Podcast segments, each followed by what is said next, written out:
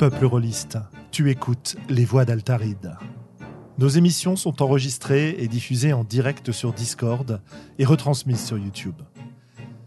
Tu peux venir participer à la discussion sur le chat, sur le serveur Discord, ou nous laisser des commentaires après les émissions. Tu trouveras toutes les infos à propos du podcast sur le site www.sandrone.fr.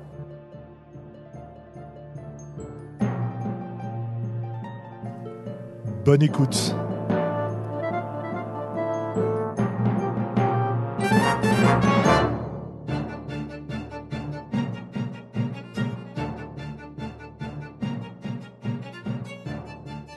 Bonjour, bonjour. Bienvenue pour la saison 5. Et l'épisode numéro 70. Euh, euh, c'est parfait tout ça. Je ne sais pas si je suis assez fort dans vos oreilles ou si j'ai besoin d'augmenter. Non, là c'est pas mal. Là c'est pas mal, c'est bien. Ouais. Voilà, on se reprend. euh, nouvelle alimentation euh, pour la table de mixage, euh, donc rebranchement et donc reconfiguration des, des comment ça s'appelle? Des niveaux. Voilà, en essayant de faire les choses correctement. Et, euh, et voilà, on est reparti pour la cinquième saison, sachant que Allez, on est optimiste quand on dit cinquième, parce que la quatrième a été relativement courte. Euh, C'était le début, de janvier à juin, et la deuxième a commencé en septembre de la même année. Et c'est donc notre quatrième euh, démarrage en septembre, et notre cinquième au total. Euh, a priori, l'épisode numéro 100 n'est probablement pas pour cette saison, peut-être plutôt pour la saison suivante, mais en tout cas, on avance, on avance. Et quand je vois qu'on en a déjà fait 70, et qu'on a toujours des gens qui viennent nous écouter, ben je vous remercie euh, vraiment beaucoup, hein, euh, chers auditeurs euh, présents ou absents, qui nous écoutez en direct sur Discord, qui nous suivez en direct sur Twitch désormais, et qui pouvaient nous, suivre aussi sur YouTube. Et évidemment, quand je fais mon boulot, vous pouvez aussi écouter les MP3 euh, sur le site des Voix d'Altaride. Bon, là, on a pas mal de, enfin, j'ai pas mal de retard sur le sujet. Ça va se normaliser tranquillement hein, au fur et à mesure de, des semaines. Euh, je vous avoue que pour l'instant, la rentrée est assez violente, mais, mais, mais, mais, la rentrée des classes, hein, voilà. Et une fois que ce sera un petit peu passé, voilà, on retrouvera un peu tout ce beau contenu. Euh, ce soir, donc avec moi pour reprendre dans cette saison 5 euh, des, des podcasteurs fidèles, motivés, exceptionnels, talentueux, beaux, riches et célèbres peut-être un jour. Euh, et avec nous, nous avons Globo, Hello nous avons Sandra, Hello. et nous avons Morgane, notre petit tonnerre à domicile. Bonsoir. Et ben alors, comment ça s'est passé cet été pour vous, les amis? Ouhou. Bien. On a survécu euh, aux canicules et tout ça. Et euh, j'ai même presque, moi, euh, plus joué que reste, le reste de l'année. En tout cas, j'ai eu une campagne. Non, non, pas le reste de l'année. Le reste de la, de la fin de l'année, tu vois. euh, mai, juin. euh, Oui, avril, oui je mai, vois bien. ouais. Ça avait été calme. euh, Et voilà, ça a repris avec une petite euh, campagne de chroniques oubliées qui s'appelle Le tombeau d'Andromède et qui était fort sympathique. Pas mal, pas mal. Écoute, euh, oui, qui, qui d'autre alors? Qu'avez-vous fait de cet été? Quelle découverte avez-vous fait? Avez-vous passé du temps rôliste joué Avez-vous été à des conventions? Évidemment. Évidemment, évidemment. Pour ma part, j'ai euh, beaucoup joué, euh, de nombreux week-ends, puisque moi en semaine, en raison de la pause estivale, mais euh, les week-ends, j'ai joué, et là, je reviens de la convention rôliste. Donc, euh, oui, oui, jeux de rôle, découverte de jeux de rôle, playtest de jeux, ça a été un été rôliste. Heureusement, parce que mon, avec mon travail, ça a été un, un, un été euh, très, très euh, charge de travail énorme et insurmontable. Arg. Arg.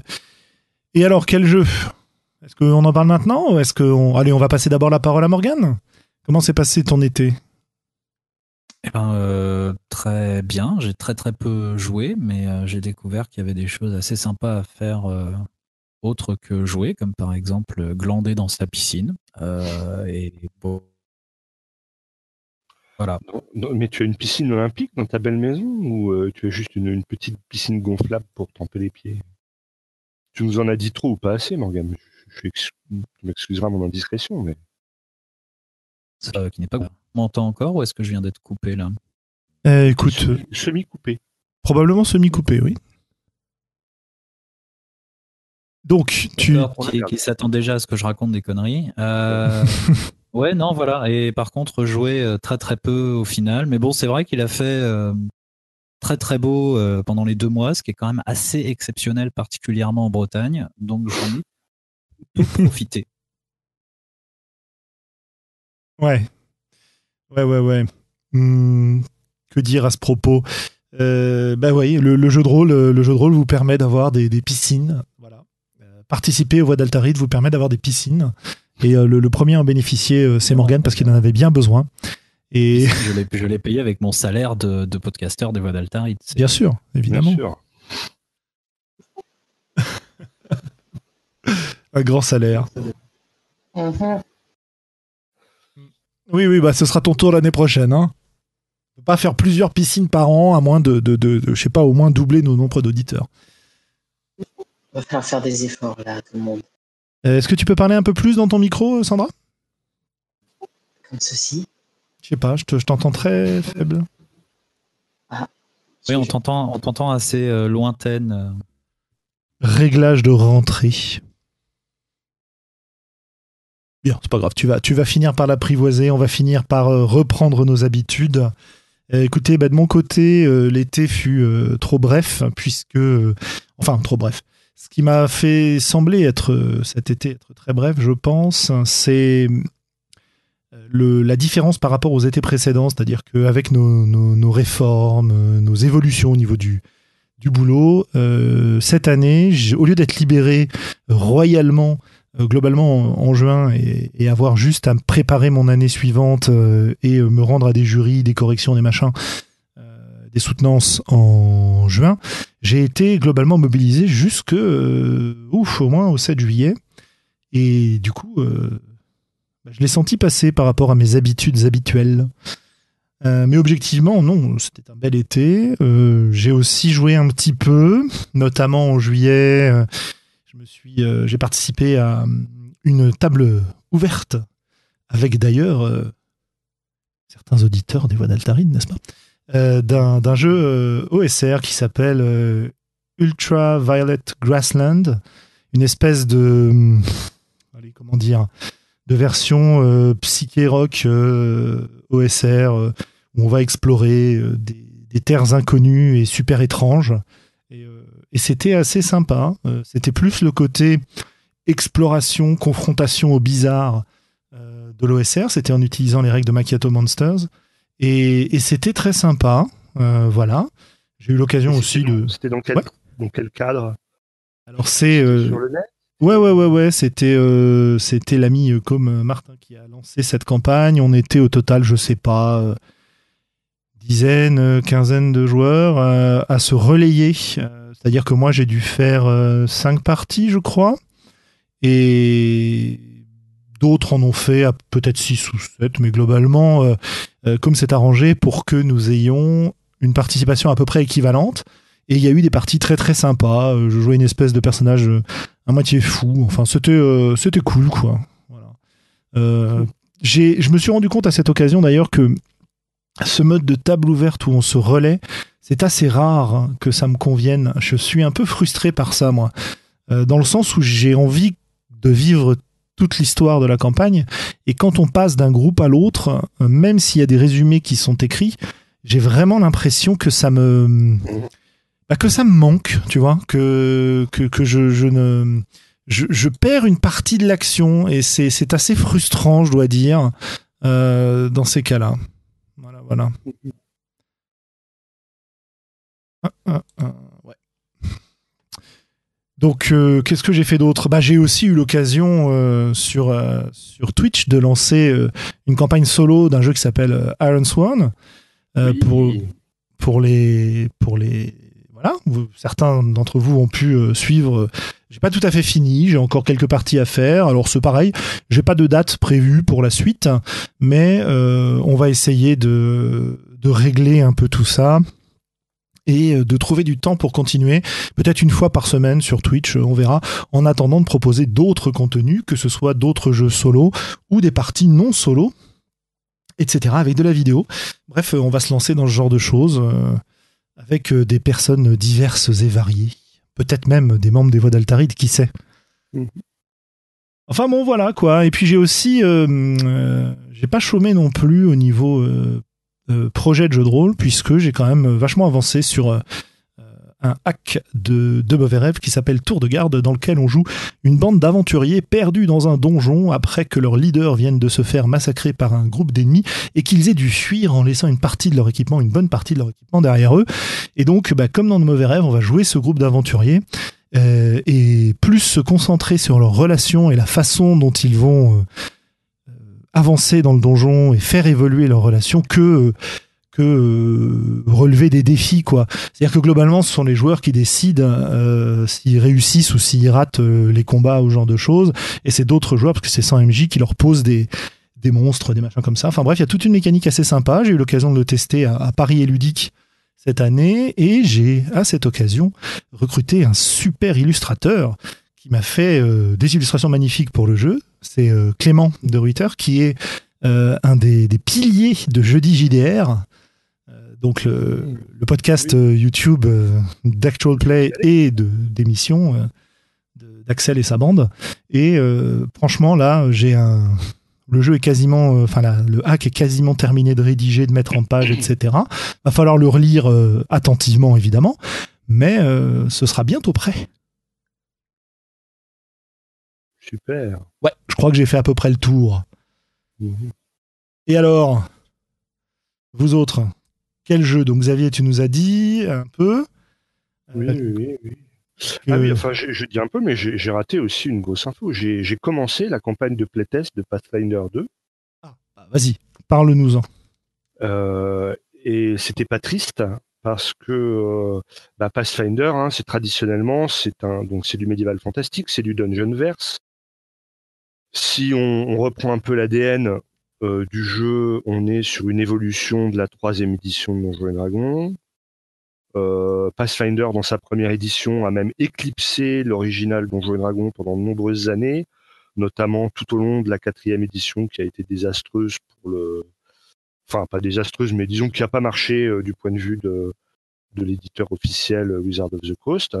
Et là, ils se sont à nouveau fait manger un peu les parts de marché par euh, Donjons et Dragons 5e édition, qui est une édition de très grande qualité. Et ils essaient sans doute enfin, de, reconquérir leur public d'une part, et d'autre part, euh, peut-être que effectivement la première édition de Pathfinder était un jeu qu'il fallait faire évoluer de toute façon. Mais on reste dans le même style de jeu, c'est-à-dire quelque chose de très crunchy, pour ceux qui ne connaissent pas, euh, hein, c'est le, crunch, c'est ce qui s'oppose au fluff. Donc le fluff, c'est tout ce qui est euh, histoire, BG, etc. Et le crunch, c'est tout ce qui est euh, règles et, et, méta de ce point de vue-là. Donc c'est des règles très précises avec des créations de personnages très avec énormément d'options. Et du coup, eh ben, ça a été un petit peu le premier choc, c'est-à-dire que mes joueurs m'ont dit oula, Xav, c'est quand même euh, c'est pas simple. Et chose intéressante, moi ce qui m'avait intéressé dans cette campagne, au-delà du fait de, tester ces règles, c'est que c'est une campagne en sept scénarios pour laquelle il y aura cinq créations de personnages différents et on va avoir des scénarios du niveau 1 jusqu'au niveau 17. Et donc le premier scénario niveau 1, euh, voilà, la création de personnages, euh, ils s'y sont mis, c'était un peu dur, mais ils ont à peu près réussi. La deuxième, euh, création de personnages niveau 4, ça commençait à piquer un petit peu euh, les yeux. Et euh, quand je leur ai dit, bah attention, hein, le, dernier scénario, il faudra me faire des persos niveau 17, ils ont eu des sueurs froides. Donc voilà, ça c'est simplement parce que c'est un jeu très complexe et que donc il y a un vrai coup d'entrée pour réapprendre les combos, les synergies, tout ça. Donc on a fait deux, deux des sept scénarios et puis euh, finalement la rentrée arrive et chacun va repartir de son côté euh, vers des campagnes un petit peu plus avec leurs groupes habituels, c'est-à-dire qu'on sort des campagnes de l'été et on, va s'arrêter là parce que en fait on n'a pas de on a du mal à on va avoir du mal à trouver des, des créneaux communs pour jouer. Cela dit, en deux scénarios, euh, le, système a montré qu'il était robuste. Vraisemblablement, ils essaient de mettre en, place les bases d'une grammaire pour pouvoir euh, euh, proposer des évolutions de jeu sur des bases solides. Et, du coup, tout est décliné avec euh, des tags pour chaque action, une quantité d'actions très précises, avec des actions de base, puis des actions qui sont ouvertes quand on monte ses compétences, quand on déverrouille des dons, ce genre de choses. Et donc tout ça, c'est très complexe, mais on voit que c'est ça, va vraiment permettre des évolutions euh, quand ils vont sortir des, des extensions, des, add-ons et des trucs comme ça. Mais, c'est assez lourd. Et le, seul petit défaut que moi j'ai constaté, c'est que eh bien euh, c'est plus épique donc on a plus de points de vie plus de les joueurs font plus de dégâts jettent plus de dés euh, ça tape tout de suite plus fort mais ça encaisse plus etc par contre ils ont ils ont pas augmenté la quantité de soins disponibles et donc sans prêtre eh bien les, scénarios proposés de la campagne sont à peu près injouables. C'est-à-dire qu'on fait la moitié des combats et puis après tout le monde est exsangue et, et personne ne peut ne peut terminer la, fin de l'adversité proposée. Donc voilà, ça m'a ça m'a bien pris euh, le mois de juillet, euh, en plus de ma campagne euh, de, de Chroniques oubliées, qui là pour le coup est un jeu beaucoup plus simple et sur lequel j'étais joueur. Et en tant que meneur de jeu, bah voilà, j'ai coaché mes joueurs un peu sur cette campagne. Et je, je regrette pas de l'avoir fait. Je pense pas que j'achèterai ou que je jouerai à Pathfinder 2 parce que aujourd'hui, je suis plus intéressé par des systèmes simples que des systèmes complexes pour faire du Donjon et Dragon. Je regrette qu'on soit pas allé au bout de la campagne euh, parce que je trouve ça intéressant de créer des personnages différents euh, et, d'avoir des scénarios qui testent vraiment certains aspects du jeu. Euh, ça, ça me plaisait bien. Mais c'était une, belle expérience et je pense que ça m'a permis quand même déjà de bien rentrer dans, dans ce qu'était Pathfinder 2. Et si je peux pas prétendre que j'en ai fait le tour, à défaut, euh, voilà, vraiment plus au clair sur le jeu. Voilà, j'ai fini de saouler tout le monde avec mes délires donjonesques. Je rends le micro. Tu ne saoules personne, hein? Il en a, il en a, profité pour aller s'ouvrir une bière dans la cuisine. Pas du tout, j'en ai profité pour brancher. oui, oui, je reviens. C'était très intéressant. C'était passionnant. Non, non, j'en ai profité. J'en ai profité pour changer de clavier, euh, ayant un clavier qui vient de subir, disons, une, une inondation euh, bièresque, et qui donc fonctionne beaucoup, beaucoup moins bien. Autant ton estomac aime la bière, autant ton clavier beaucoup moins. Et donc, Sandra, toi, de ton côté, alors? À quoi as-tu joué? Qu'as-tu testé? Alors, euh, je pense que j'ai un gros problème de micro. Je ne sais pas si vous m'entendez. Ah là, on t'entend, oui. Avec ah. un poil de souffle, peut-être, mais on t'entend. D'accord. Euh, j'ai joué, c'était beaucoup de Bluebird's Bride, de Bedam Hall, euh, Follow à nouveau. Euh, j'ai testé de nouveaux jeux. Euh, on a pu voir le playtest de Judge Dredd. quelle version? Celle qui sort là oui, mais c'est quoi C'est euh, en fait euh, sur le site N-World, il y a, y a, tout un, un fil de, de discussion où ils présentent euh, la, ils ont récupéré les droits du donc de la série de comics anglais 2000 AD et je sais plus quel système de jeu ils utilisent, mais ils ressortent un, un Judge Dredd motorisé par un nouveau système. Euh, et euh, c'est en cours de jeu. Je sais pas si c'est en Kickstarter ou si ça a fini d'être Kickstarté, mais euh, mais voilà. Moi, je ne sais pas si j'avais été ultra séduit par le système de jeu, même si Judge Dredd et, et ce monde des comics de 2000 AD me fascine. Hein, 2000 AD, donc c'est Judge Dredd, c'est aussi Preacher, c'est aussi Slane, c'est euh, Lobo. Euh, donc c'est des, c'est vraiment euh, des, des, des, comics un peu sales. Et donc c'est un donc le système c'est le système qui s'appelle New and Old et qui a été développé il y a quelques années par des gens qui tournent autour du du, du podcast, euh, enfin du, du site de de EN World. Hein, donc c'est le, le, système, c'est What All These New Role Playing System by EN Publishing. Ok. Sandra, est-ce que tu es revenu Non. Je pense que mon micro me hait euh, ce soir. Ben pourquoi donc? Ah, Je l'ignore, je l'ignore. Et le, le, système de jeu, alors, de, de, parce que moi, le WoW-In, là, euh, il m'avait pas. J'ai pas joué, hein, mais sur le papier, comme ça, ou de loin, ça m'avait pas emballé, quoi. Elle n'est plus là. Non, non, bah son micro la hait, donc euh, son micro euh, est en plein de, de, haine pour notre, notre pour notre podcast. Bah, écoute, tu, tu, tu, interviens dès que tu peux, euh, et puis on s'interrompra pour te. la parole, ce sera avec plaisir. Voilà, exactement. Et ce sera un juste, un juste, juste non, non, mais... non, non, non, de résoudre, mais c'est pas facile. non, le système, bof, ce n'est pas le système le plus fluide que je connaisse c'est pas le plus euh, agréable, mais il n'est pas, euh, il n'est pas rebutant. Mhm. C'est pas, il m'a pas fait le même effet que la lecture de Witcher, par exemple, euh, où là j'ai sorti le lance-flamme. ah oui. C'est non, non. Je, le Kickstarter pour Just Trade va commencer d'ici normalement une vingtaine de jours, si je ne dis pas de bêtises. C'est pour la fin du mois.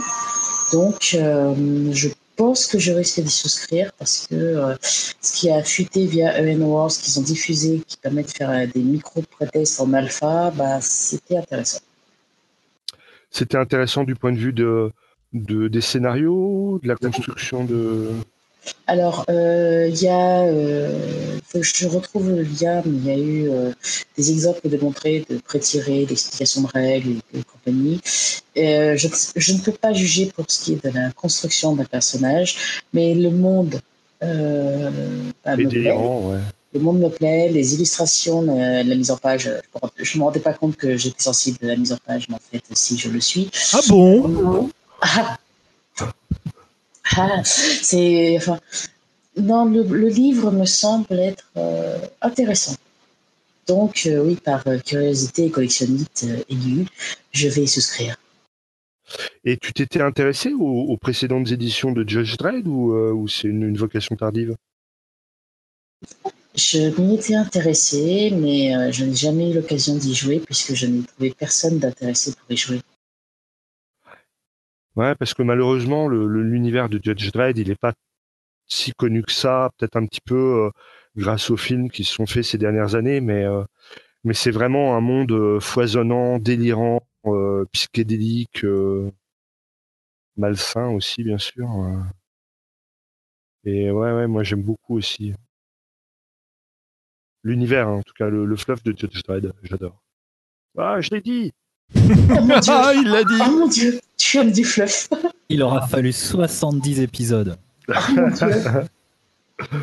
voilà, bah tiens, pour ces chers auditeurs, il se trouve que pendant l'été, je tairai la date, euh, il y a mon anniversaire et Sandra, vilement, m'a envoyé euh, un gros pot de fluff sur Facebook pour me souhaiter un bon anniversaire. Oui, c'était très très bon.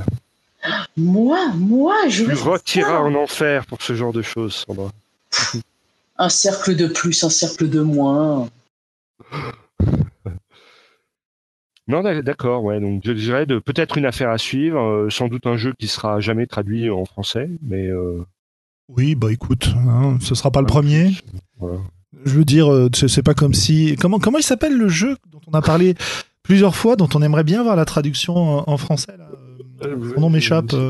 Ouais, d'une grosse maison d'édition qui fait plein de vampires et trucs comme ça. Ouais, c'est ça, ouais. Bah ouais. Arkham Asylum? Non. Oui, c'est ça, oui, oui, tout à fait. Arkham Asylum qui, qui nous retient en otage sévèrement. On avoue, on avoue se, prosterner devant eux à chaque podcast. Euh, et en fait, leur faire une, euh, une pub indirecte qu'ils ne méritent pas. puisqu'ils ne sont enfin, en même temps, vu que ça a fait l'objet de plusieurs coups de gueule de ta part, je suis pas sûr que ce soit vraiment une bonne pub de, pour eux. Et à mon avis, ils- Oui, s'en foutent un peu. Le monde rôliste ne tourne pas autour des avis de globaux, j'espère. Ce serait triste. Hein. Ça serait triste.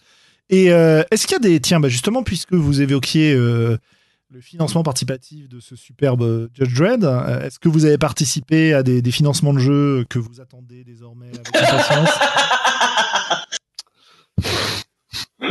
Bah oui, euh, certaines personnes attendent avec impatience euh, le jeu de rôle The Witcher. non, il est sorti déjà ou... Il est sorti. On va en parler peut-être après. Euh, histoire de, de- de bien lancer euh, Sandra sur le sujet. Je ne ferai pas de commentaires sur ces attaques basses. Mais oui, j'ai participé avec à plein, plein de Kickstarter. Alors raconte, banque me le signale. raconte. Qu'est-ce qui te, qu'est-ce qui te plaît euh, Qu'est-ce que nos, nos auditeurs devraient euh, surveiller euh, Qu'est-ce qui, les, qui peut les attirer vers le côté obscur du rôlisme Euh, pour le côté obscur du rôliste, je n'ai aucun doute qu'ils sont capables d'y aller tout seuls. Euh, pour ce qui est euh, des Kickstarter, ça- il y a plusieurs euh, Kickstarter que j'ai jugés euh, intéressants récemment. Ouais. Alors, On est suspendu à Non, non, oui, oui, non, mais il faut que je les. Parce que comme j'ai Ah. une liste assez longue, je, je te je prends. suis en train euh, d'ouvrir la page de Kickstarter. Parce qu'en fait, euh, pendant que j'étais en vacances, bah, il s'est trouvé qu'à un moment, j'avais rien à faire. Donc, il s'est trouvé que euh, j'ai cliqué, cliqué, cliqué, cliqué, cliqué. J'ai dû souscrire une quinzaine de Kickstarter. Ah oui, quand même. Ah ouais, quand même Mais je croyais que j'avais les, les En PDF. notifications de ton compte. Et j'ai pas vu autant de, de Kickstarter. Je, je te surveille, Sandra. Enfin, j'imagine que je te surveille, vraisemblablement. pas. Visiblement, c'est un rêve. Et, et alors, il y en a qui sortent du lot quand même, euh, ou que t'attends plus que d'autres? Elle cherche. Et toi, Globo, est-ce que.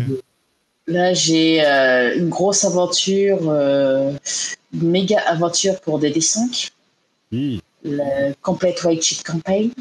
J'ai Black Hawk, RPG, j'ai Agent of Concordia, Mountain Witch euh, qui devrait arriver là. Bien sûr. Euh, les miniatures de Animals Adventures, Tales of euh, Dungeons and Doggies, parce que je suis persuadée que je peux faire très vite un scénario qui va nécessiter des miniatures dans lesquelles mes joueurs joueront des chiens. C'est obligé.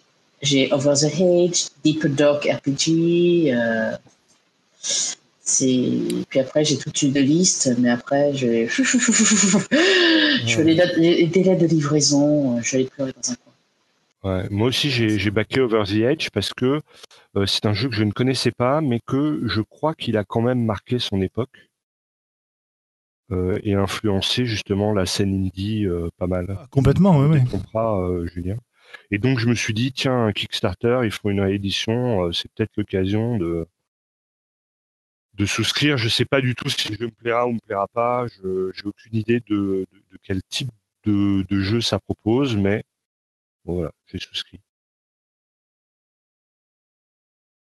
Il y a quelqu'un qui connaît Over the Edge mieux que moi? Euh, je connais pas très bien le jeu, non, non. Oui, euh. C'était traduit par euh, Conspiration en français, il me semble. Euh, Ah, j'ai d'accord. joué, il me semble avoir joué une fois, mais j'ai plus le, le truc en tête. Euh, pour, y, euh, pour l'avoir, en fait, euh, c'est. Il y a. euh, je crois que c'est à des auteurs de Vampire la Mascarade. Parce que c'est en fait, c'est avec un pool de dés, c'est avec des traits que ça se joue.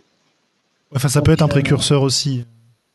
Euh, oui, oui, non, mais je crois qu'il y en a un qui a, euh, Je sais qui a plus. participé, qui a participé dans les auteurs. je crois. C'est possible, je me souviens plus. ouais. Euh, et euh, ça, c'était. euh, hum, comment dire le,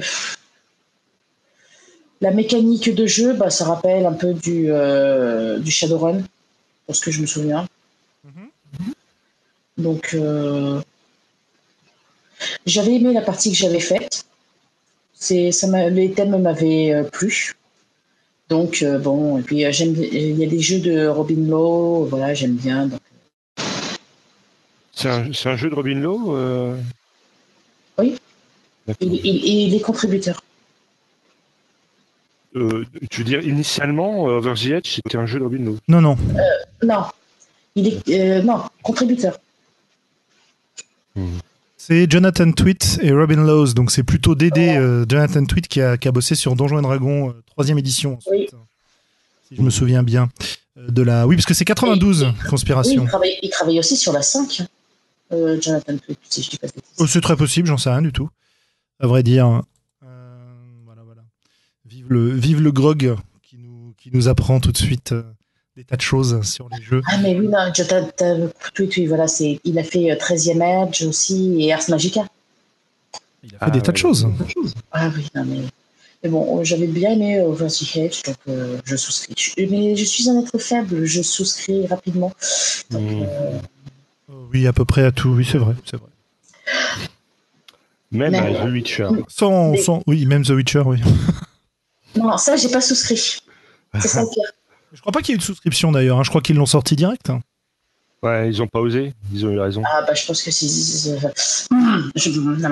J'attendrai les coups de gueule pour euh, discuter. J'ai repéré. Euh, la et euh, les trucs c'est. Ah J'ai deux trois jeux là qui me qui m'ont fait de l'œil que j'ai que j'ai soutenu récemment. Si je regarde les, les derniers, bon, ça, ça date d'avant euh, les vacances, mais c'était euh, Dream Askew, euh, Dream Apart. Donc, il devrait arriver incessamment sous peu, si je ne m'abuse. Je ne peux, pas vérifier depuis un moment. et j'avais soutenu, soutenu, aussi Flotsam, justement, Drift Among the Stars, qui est un jeu qui est tiré un peu de, de Dream Askew, si je me souviens bien, qui est assez top, qui, qui nous propose de vivre la vie de euh, renégat, de,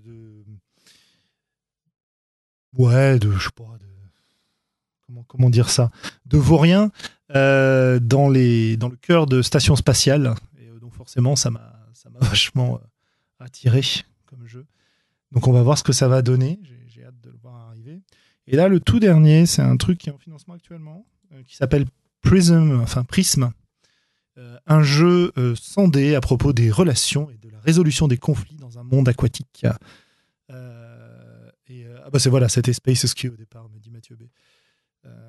et donc bah voilà, on va voir ce que ça va donner ces petits jeux. C'est des jeux indés, pas chers, de l'ordre de allez, 7-8 euros en PDF, donc je peux me le permettre. Hein. J'ai pas la banque de Sandra, hein, donc moi je, ne vais pas chercher les versions collector. Mais, euh, mais c'est ah, rigolo. je prends du PDF. Euh. Oui, non, mais je me moque, t'inquiète. Hein. Te justifie pas quand même. tu fais bien ce que tu veux. Euh... J'aimerais pouvoir prendre collector, mais mon banquier, il veut pas. Ce que je, ce que je voulais dire, c'est que ce qui est intéressant aujourd'hui, parce que le modèle, euh, le modèle du, du Kickstarter s'est vraiment complètement imposé.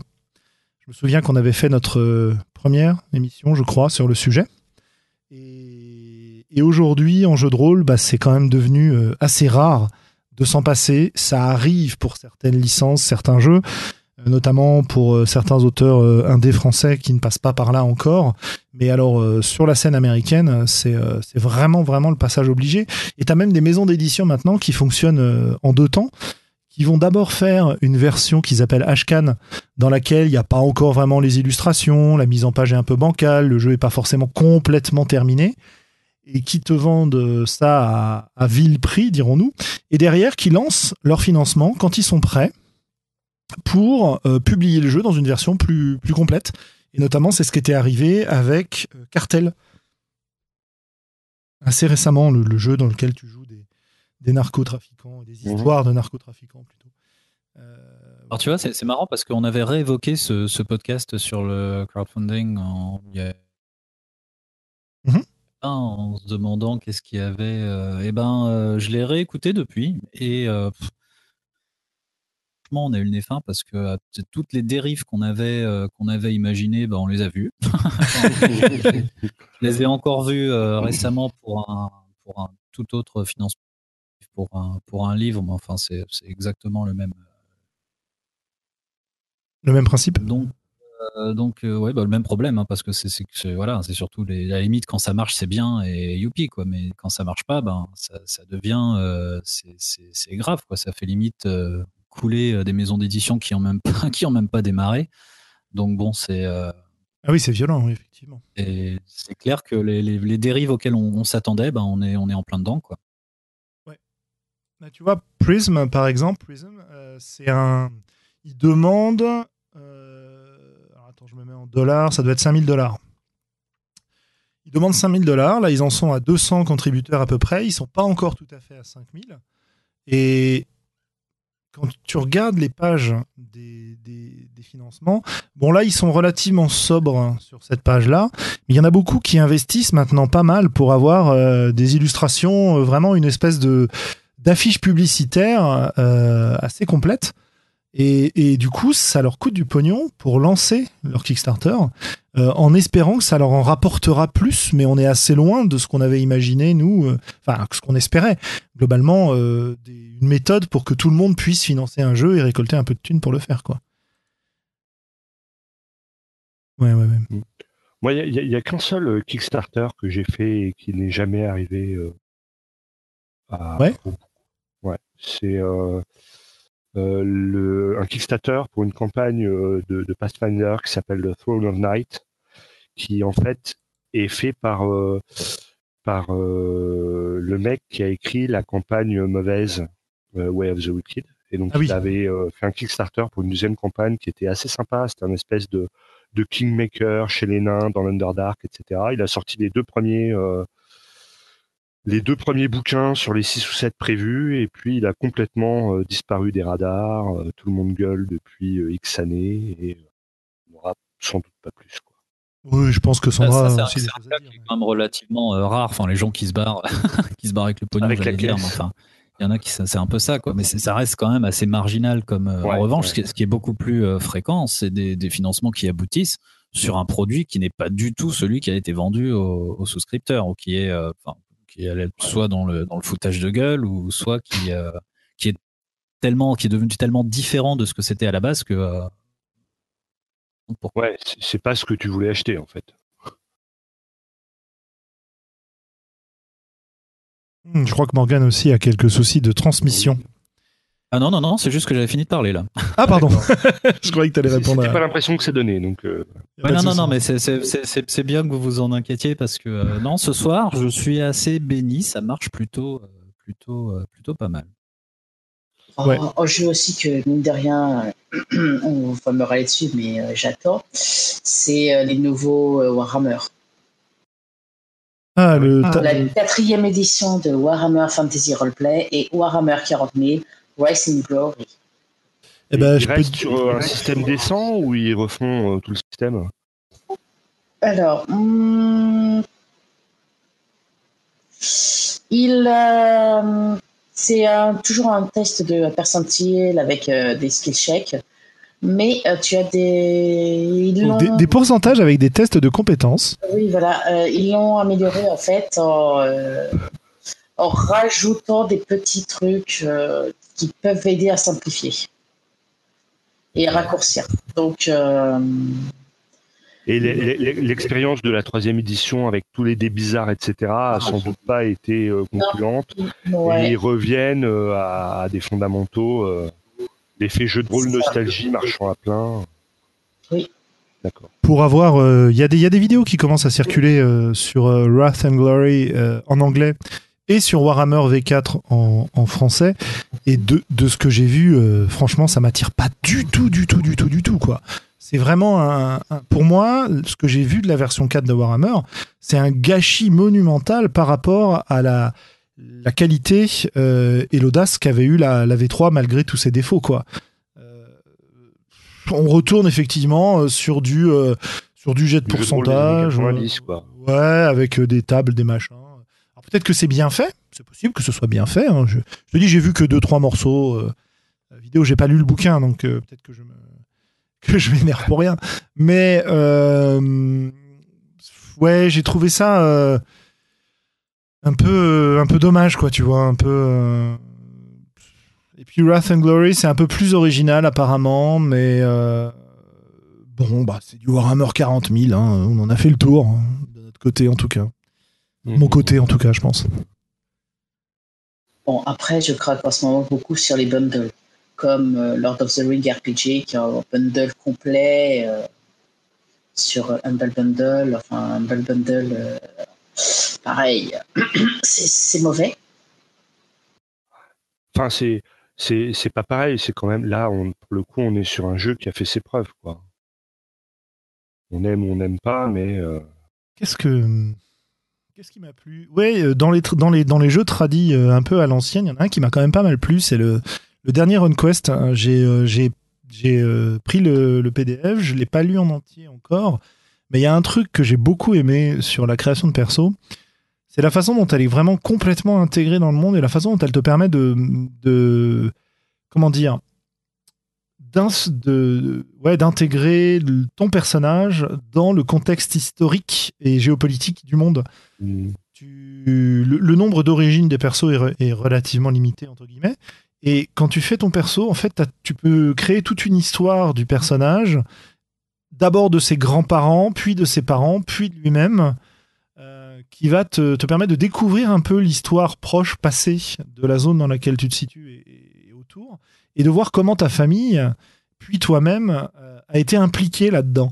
Et c'est assez sympa, je trouve, comme, euh, comme méthode. Ça prend un peu de temps, évidemment, hein, mais parce que bon, bah voilà, c'est, je ferai pas ça pour un one shot, euh, à mon avis, ou alors, faut vraiment que j'ai envie de, créer un perso longuement, parce que je crois que tout seul créer un perso, ça m'a pris, oh, je sais plus, une heure, je crois, un truc comme ça. Oh, ça reste raisonnable une heure. Oui, quand on a fait du Néphilim deuxième édition, ça reste raisonnable. Ou troisième édition, ça reste raisonnable.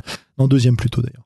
Ou du, ou du Shadowrun, ou du... C'est pas les 3 heures ou les 4 heures de création de perso, c'est sûr. Je Mais- à Polaris Wars Magica.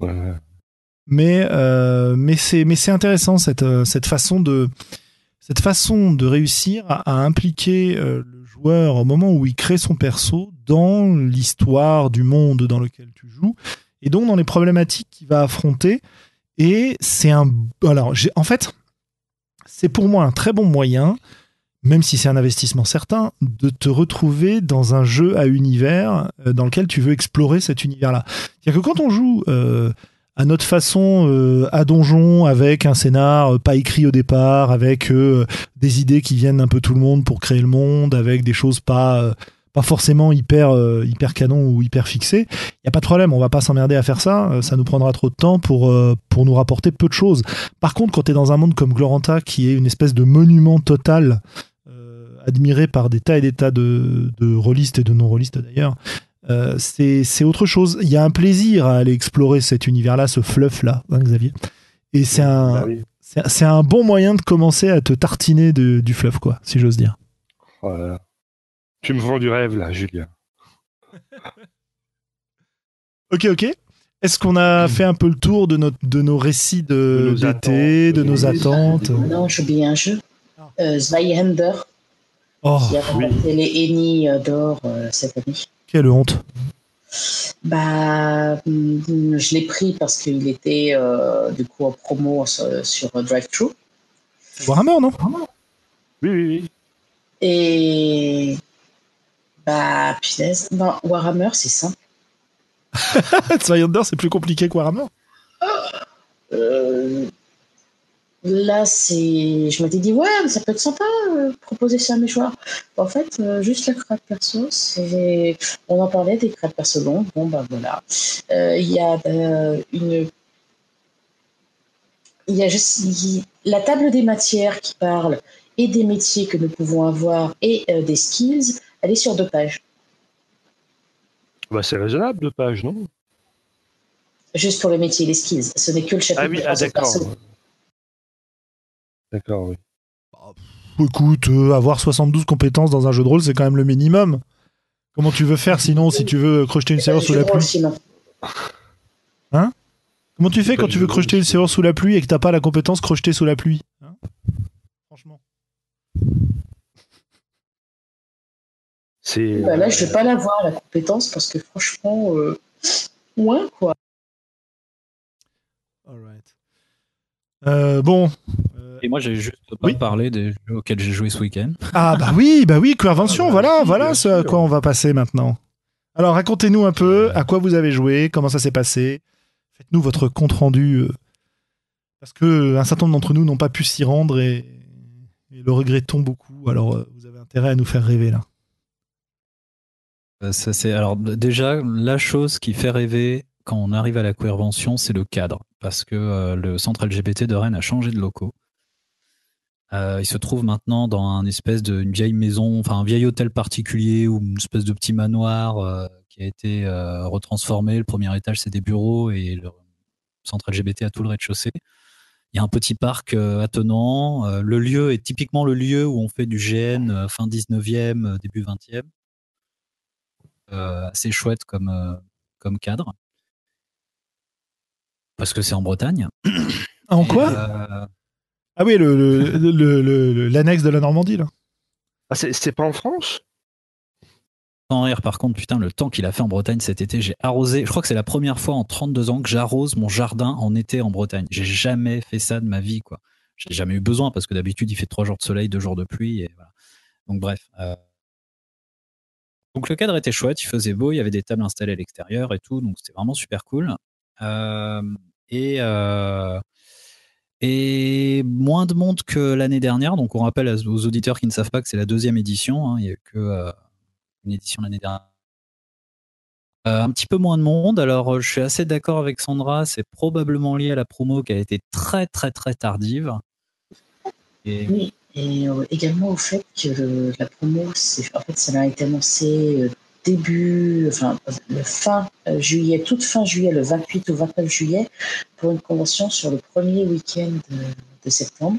Donc, j'ai beaucoup d'amis professeurs qui ont sorti l'excuse qu'il fallait qu'ils s'occupent de leurs élèves, qu'il y avait une rentrée, etc. Enfin, ça, est- voilà.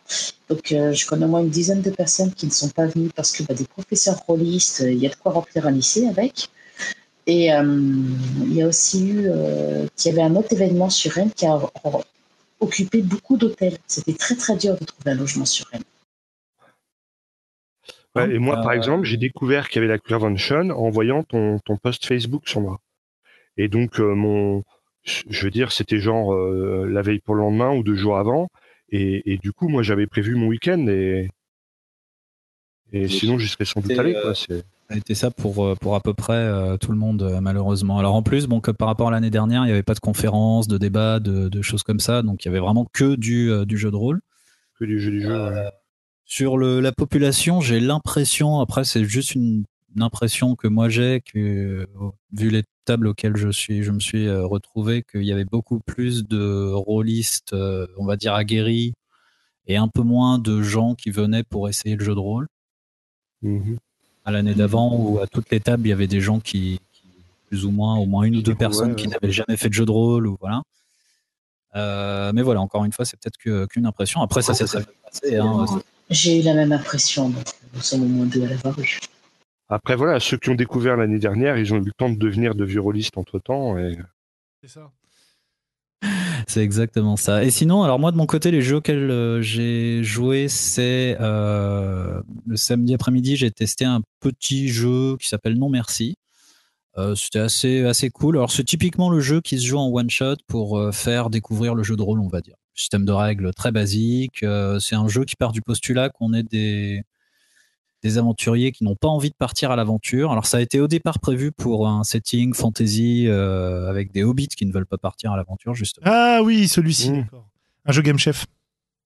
Et voilà, et qui a été adapté pour, euh, qui a été adapté pour. euh, nous, on a joué dans un, on va dire euh, des, des- dans un setting Roswell où on est des extraterrestres qui doivent absolument éviter de, de- que leur identité soit. Voilà, donc c'était sympa, sans, euh, c'était c'était cool.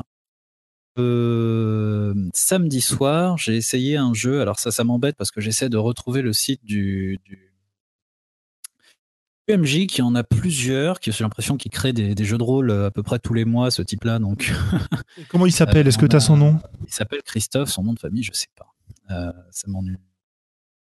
Mais je, je le retrouverai, hein. je, je, te le passerai pour le mettre en, lien quelque part parce que je sais que je l'ai, je sais que je l'ai quelque part. J'avais déjà joué à un de ces jeux l'année dernière et c'était dans une toute autre ambiance d'ailleurs et c'était assez chouette.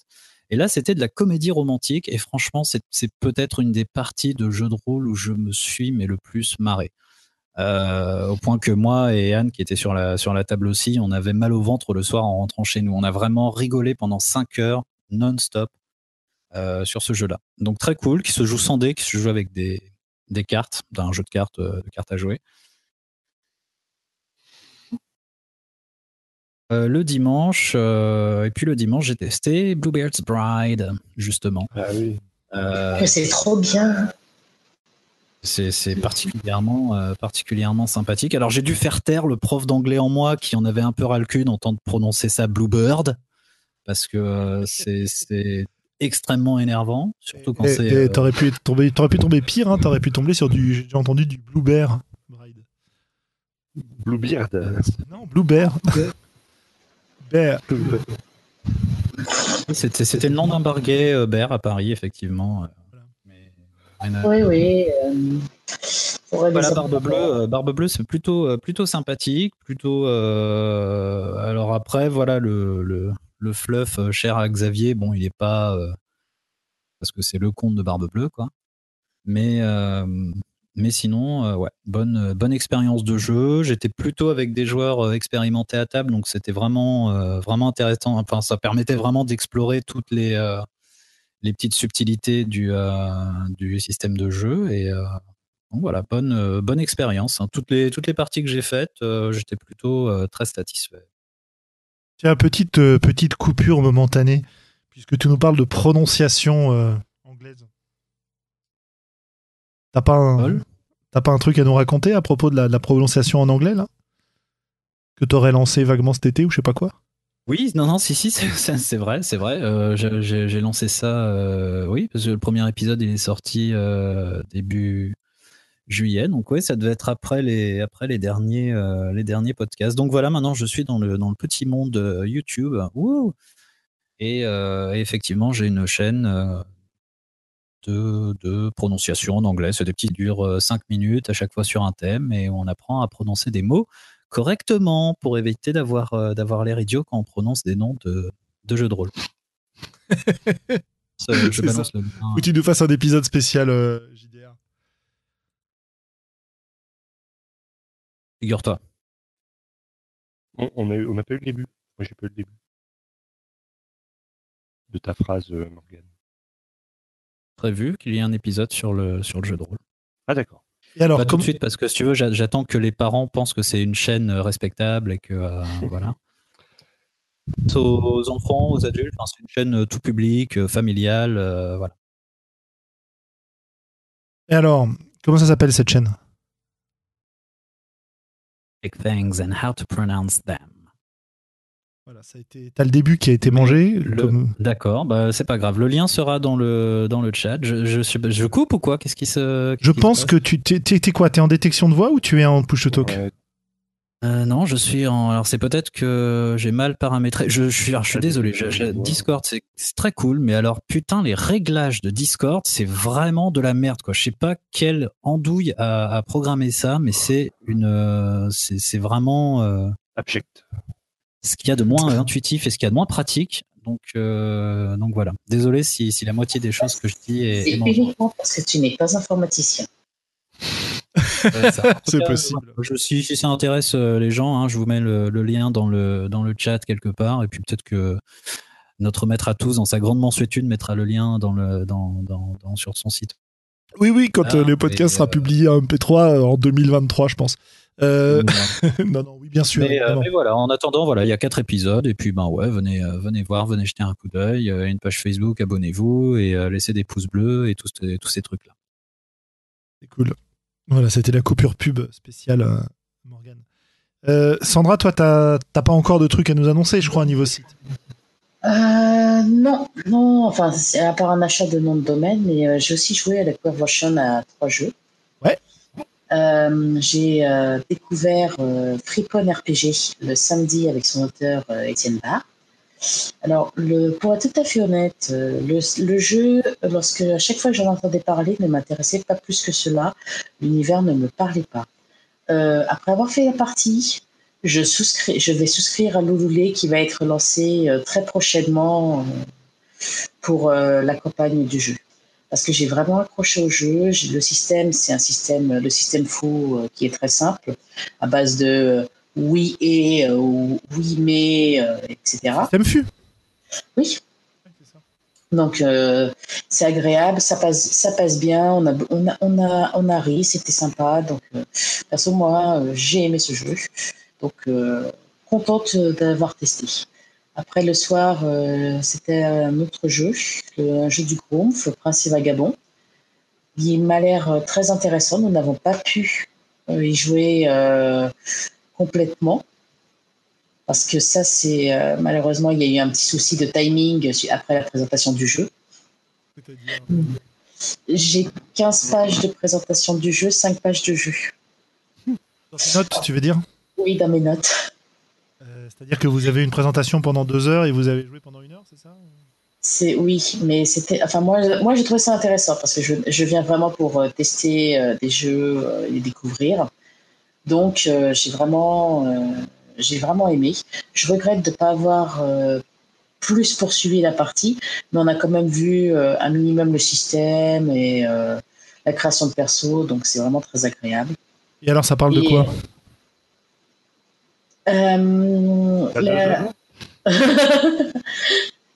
Ah, bah, le Prince et Vagabond,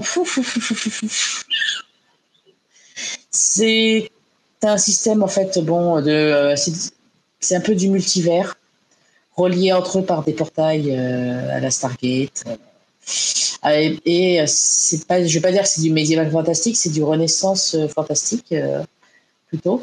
C'est le, le, système me fait penser un peu à All Trade et D5. Donc ça, j'ai bien aimé il, passait bien. Et Freepon, oui, euh, on n'a pas fait la création perso, mais il y avait des prêts tirés et euh, ils étaient très sympathiques à jouer. Ils avaient des pouvoirs cool.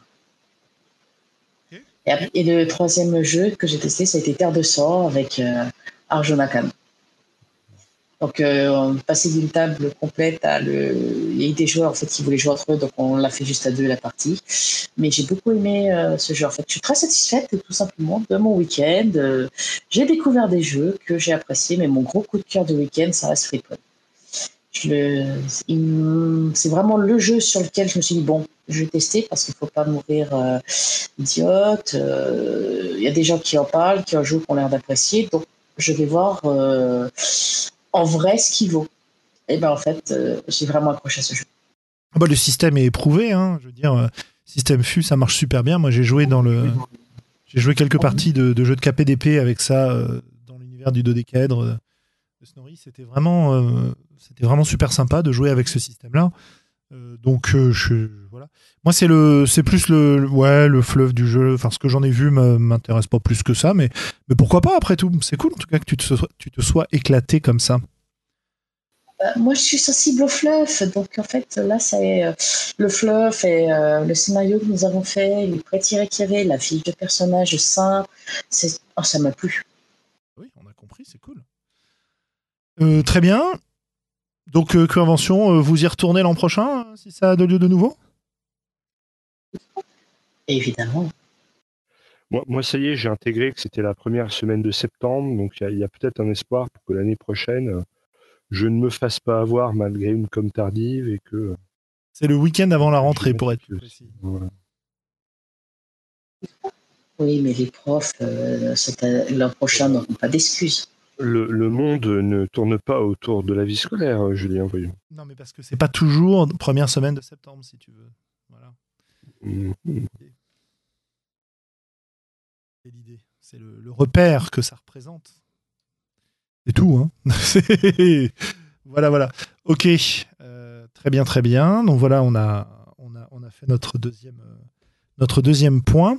Euh, on avait un petit sujet de discussion supplémentaire si on avait le temps de, discuter, si on n'était pas trop bavard sur notre été.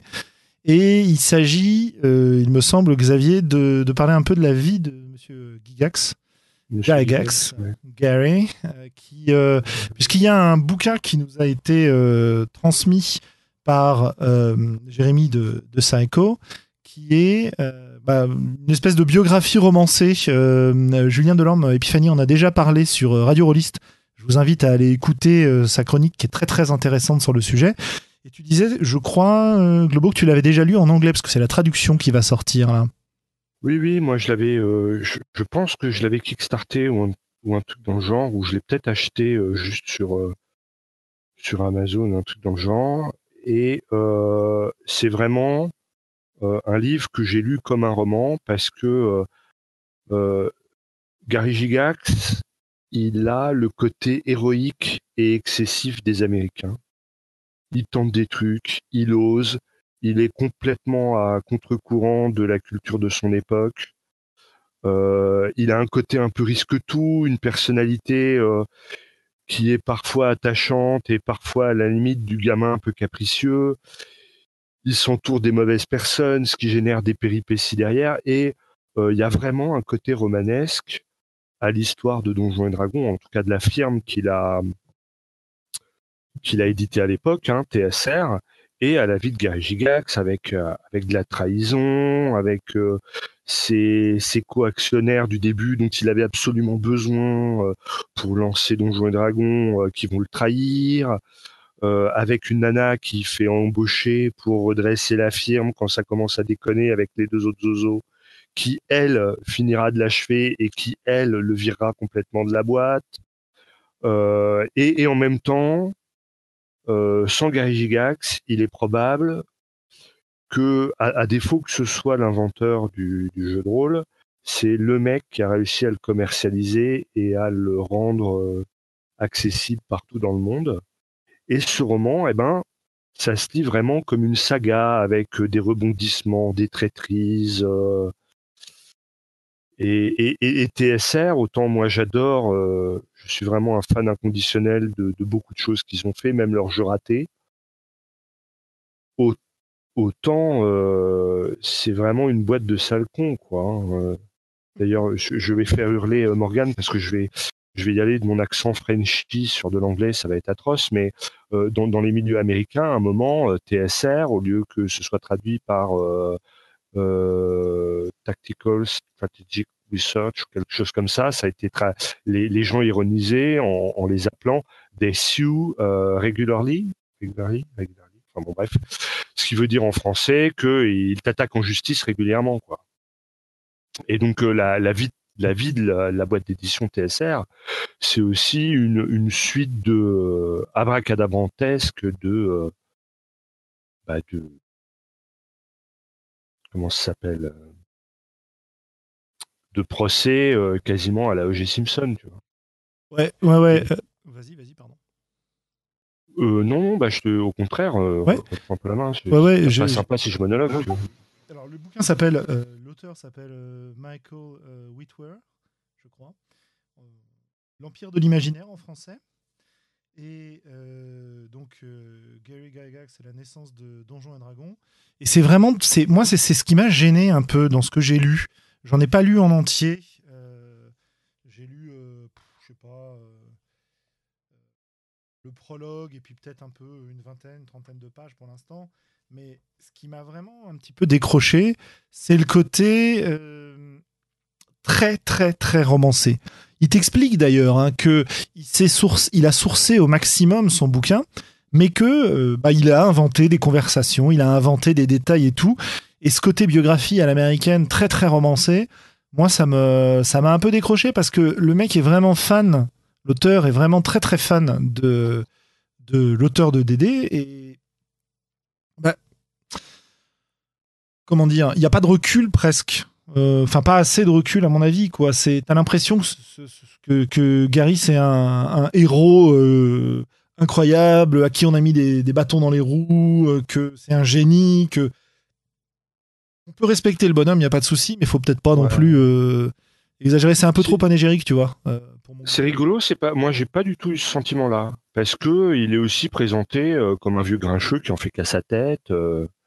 Et, et à certains moments, Gary Gigax, il peut vraiment être. euh, C'est-à-dire qu'il y a des moments dans sa vie où il est super sympa avec les gens et des moments où il est complètement replié sur lui-même, euh, euh, grincheux, où il en fait qu'à sa tête. Ouais. On, on trouve aussi sur Internet, mais j'en ai déjà parlé, des interviews sur YouTube, notamment Tim Kask.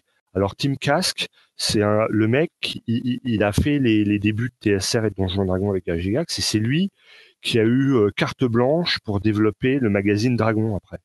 Ouais.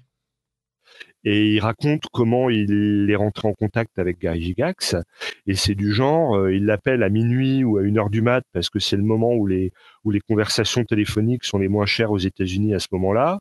Gary décroche, il lui dit euh, je peux vous poser quelques questions sur Chainmail. Gary dit ouais ouais bien sûr, vas-y c'est cool et il reste une heure et demie au téléphone à deux heures du matin, tu vois. Et, Gary Gygax, il euh, il a à la fois un certain sens des affaires, euh, à la fois euh, sans doute un réel charisme. En même temps, il peut être complètement grincheux et, faire son vieux, son vieux con au fond de son fauteuil.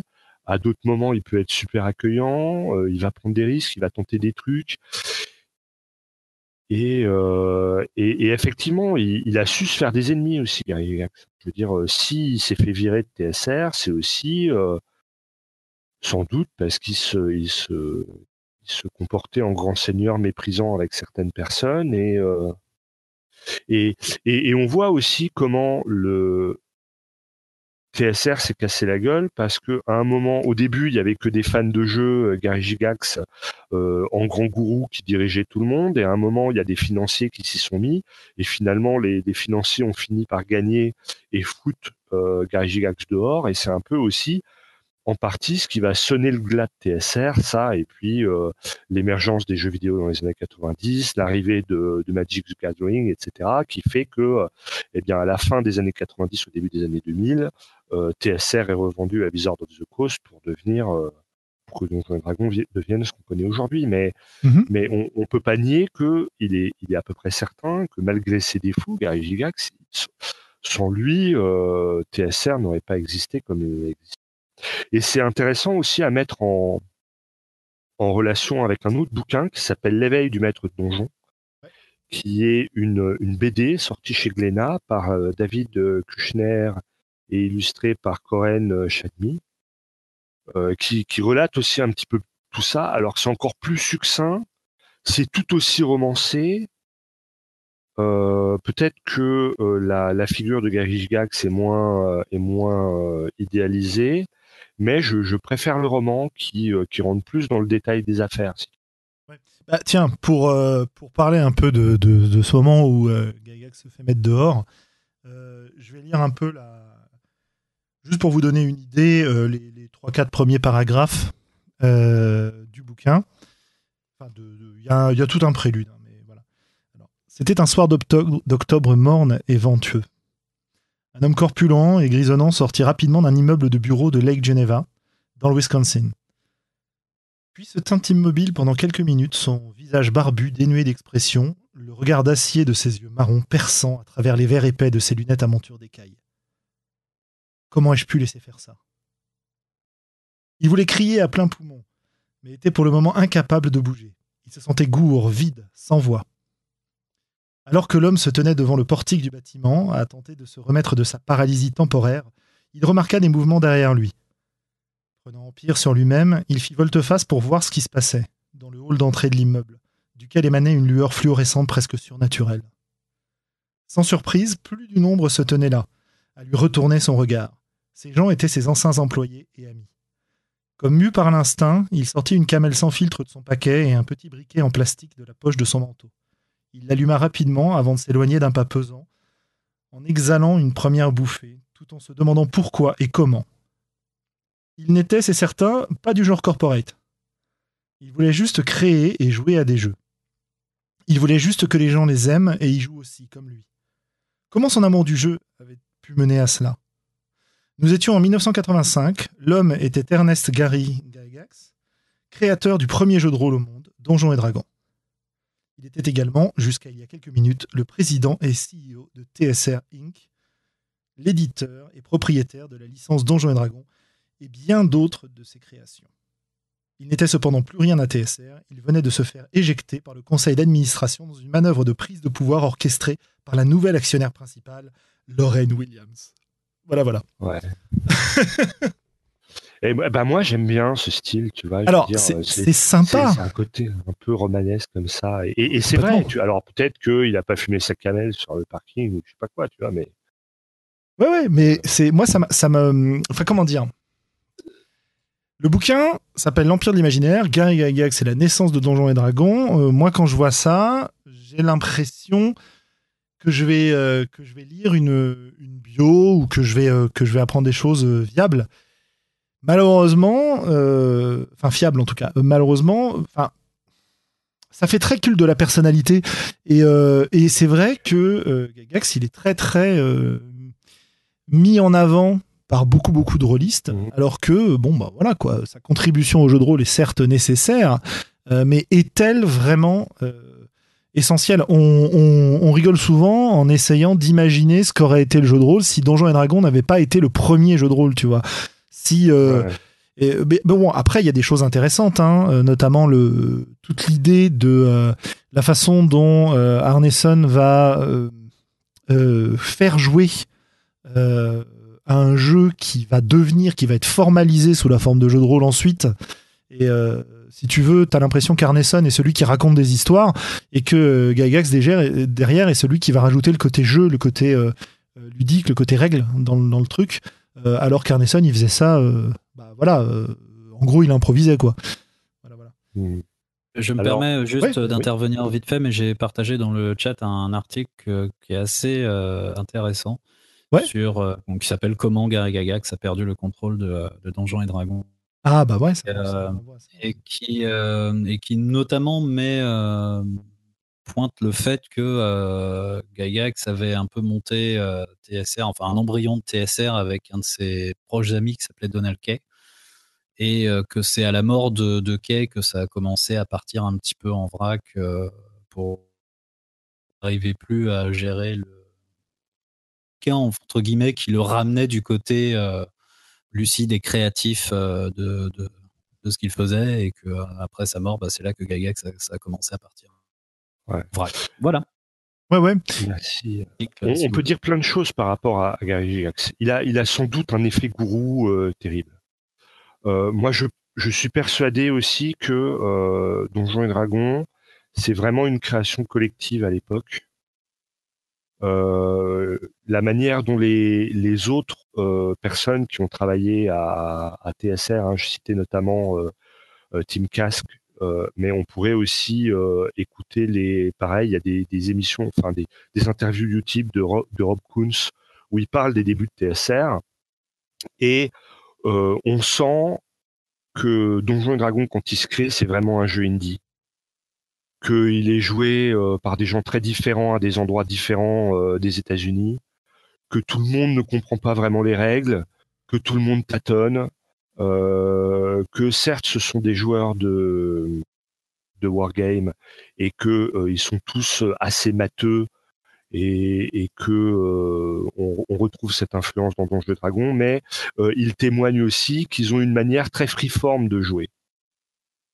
Et d'ailleurs, c'est un des trucs qui fait chier euh, Gigax, et c'est pour ça qu'il va essayer de formaliser des règles un peu lourdingues euh, pour s'assurer qu'on puisse tous jouer de la même manière et qu'on puisse jouer des, tournois et des trucs comme ça. Mais quand j'écoute moi les, interviews des autres mecs sur YouTube, je m'aperçois que effectivement, il y, a, eu des influences très diverses sur Donjons et Dragons et, et Donjons et est, probablement pas la le, bébé exclusif de, de Gigax ni d'Arneson. Et, et, je pense que c'est vraiment une, une création collective en fait. D'un collectif de mecs qui qui faisaient des actes de jeu et, euh, et qui sont emparés d'idées, qui l'ont essayé de développer un peu comme ils, comme ils ont pu, et qui s'est euh, qui s'est après euh, bah, fédéré parce qu'il voulait faire du, du, pognon avec quoi. Ouais, bah En même temps, en même quand, temps, quand, le jeu est, quand le jeu est sorti, c'est ce que dit l'article que j'ai posté euh, plus haut, c'était pas du tout marketé comme un jeu de rôle, c'était marketé comme un jeu de guerre. Voilà. Ouais. Mais c'est pas forcément. C'est normal. Et mais c'est pas forcément comme ça qu'il le jouait en plus, tu vois. Par exemple, le, à, à un moment, enfin, un petit, à la fin des années 70, il y a le docteur Holmes qui essaie de, qui va, enfin, il essaie pas, il va faire une boîte un peu d'initiation où il rassemble un peu les règles, il essaie de les clarifier, de les expliquer. Il y a son fils qui a euh, une interview YouTube où il explique que euh, à un moment, dans les règles, son père indique qu'il faut jouer avec un écran devant soi alors que eux ne jouaient sans écran, mais que son père l'a mis dans les règles parce qu'il pensait que ça plairait à Gigax et que euh, du coup euh, ça, ça aiderait à ce que sa révision des règles soit acceptée par, par TSR et publiée, tu vois. Ce qui est vachement intéressant en fait dans, dans cette histoire des débuts, c'est euh, un truc que le bouquin fait plutôt bien passer dans ce que j'ai lu jusque-là, c'est le, l'espèce d'effervescence créative euh, de tous ces gens qui se mettent à, jouer à un jeu, qui se mettent à venir euh, chez Gygax pour les premières conventions, pour les premières Gen Con en fait, euh, etc. Et c'est voilà, c'est un la création d'un mouvement et ça part un peu dans tous les sens. Il y a plein de tests, plein de d'essais, de, de, formalisation, de pratiques, etc. Et moi, c'est une espèce de d'émulation et de d'excitation créative que j'ai pu ressentir euh, depuis que je me suis intéressé à la, scène indé française en fait euh, au niveau jeu de rôle. Parce que il mhm. n'y a pas euh, enfin je veux dire quand j'ai quand j'ai commencé le jeu de rôle et quand avant que je connaisse cette scène là globalement c'est-à-dire allez on va dire jusque dans les années 2008 2008 on va dire en gros quoi avant que je connaisse tout ça, j'avais vraiment un clivage entre euh, d'un côté les auteurs et, euh, et de l'autre côté, bah voilà, les, joueurs simples qui, euh, qui, pouvaient créer leur scénar, qui pouvaient créer leur jeu chez eux, mais, mais tu vois, ils n'étaient pas édités, donc forcément, ce qu'ils faisaient n'avait peut-être moins de valeur, leurs idées étaient peut-être moins intéressantes, une espèce de jugement de valeur à la con, quoi.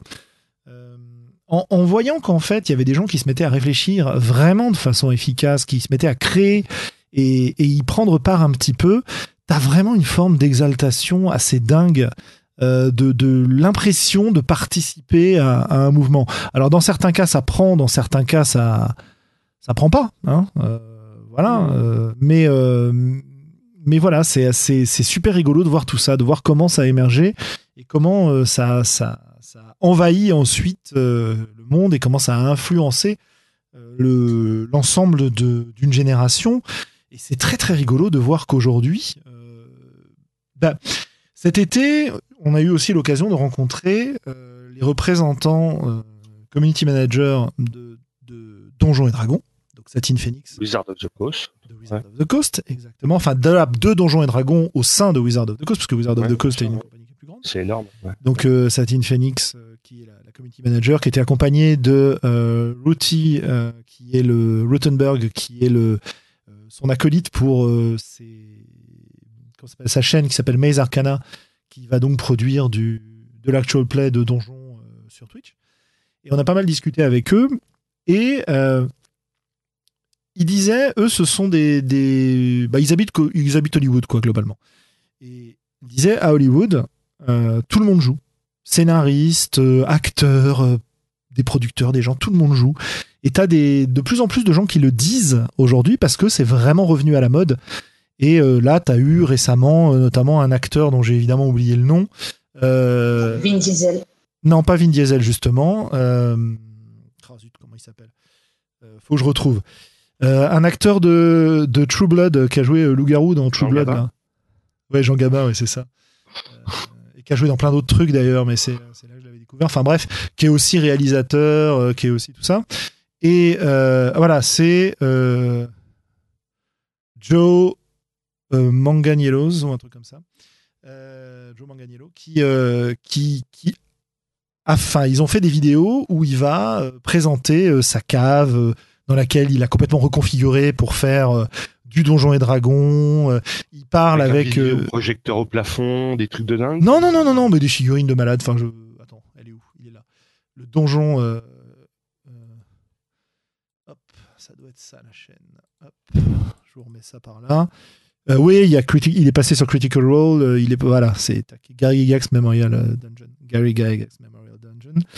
Et hum, il a, il est aussi intervenu sur des, euh, sur des, sur le Late Show avec Stephen Colbert. Il y a une vidéo qui circule Mhm. où il explique comment il adore ça, etc. Et t'as de plus en plus de gens qui jouent, l'avouent, le revendiquent même. Et ce qu'il disait, lui, c'est que avec globalement avec la cinquième édition, alors attention, hein, communication américaine, euh, travailler, etc. Mais qu'avec la, la cinquième édition de, de Donjon, il s'était remis à jouer en fait, et ils s'étaient remis tous à jouer. Donc je sais pas combien de temps ça va durer, mais c'est vraiment rigolo de voir que euh, t'as au départ Gygax et, et les débuts de Donjons et Dragons, t'as TSR qui avance, etc. T'as des jeunes euh, qui euh, sont des gens qui aujourd'hui euh, ont globalement nos âges, quoi. Ouais, Euh, voire 10 ans de plus. hein, Ouais, pour certains, absolument, ouais. Et qui se re- qui sont pas forcément des joueurs de la première heure, qui avaient arrêté et qui se relancent dans le truc à fond, quoi. Alors bon, ça reste le côté américain, c'est-à-dire euh, le jeu de rôle, c'est Donjons et Dragons. Ok. Bon, voilà. Je trouve ça assez fou, moi. Voilà, Ouais. voilà cave et donc, dragon. voilà. ouais.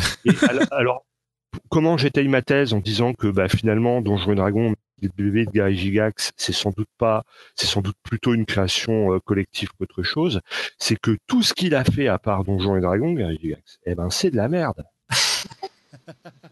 Je Il dire, euh, Il avait fait quoi d'autre? c'est des jeux super kitsch, euh, Eh ultra complexes, qui valent le- sans doute le coup en termes d'anecdotes, tu vois. Je veux dire, il faut, il faut lire Dangerous Journey ou essayer, quoi. Ah oui, Dangerous Sport Journeys. Commando, il faut. euh, Mais, mais c'est des jeux, de la- c'est injouable, c'est de la merde. Et d'ailleurs, tant que c'est Gary Gigax qui écrit les bouquins, ils sont difficilement compréhensibles. Ouais. Euh, euh, le, le, le, le, le manuel du joueur et surtout le guide du maître ADD première édition, il est imbitable. et c'est C'est- vraiment euh, toute la toute, toute l'énergie créatrice qui, qui va arriver à mettre en œuvre et les gens qui va arriver à fédérer autour de lui et à motiver qui vont créer des trucs euh, qui vont créer la légende selon moi. faut pas oublier aussi que Gigax était un grand amateur de wargaming et qui jouait au Kriegspiel. Et le Kriegspiel, c'est pas les règles les plus easy qu'il y a. Il vaut mieux avoir lu euh, Clausewitz euh, avant de tenter d'y jouer.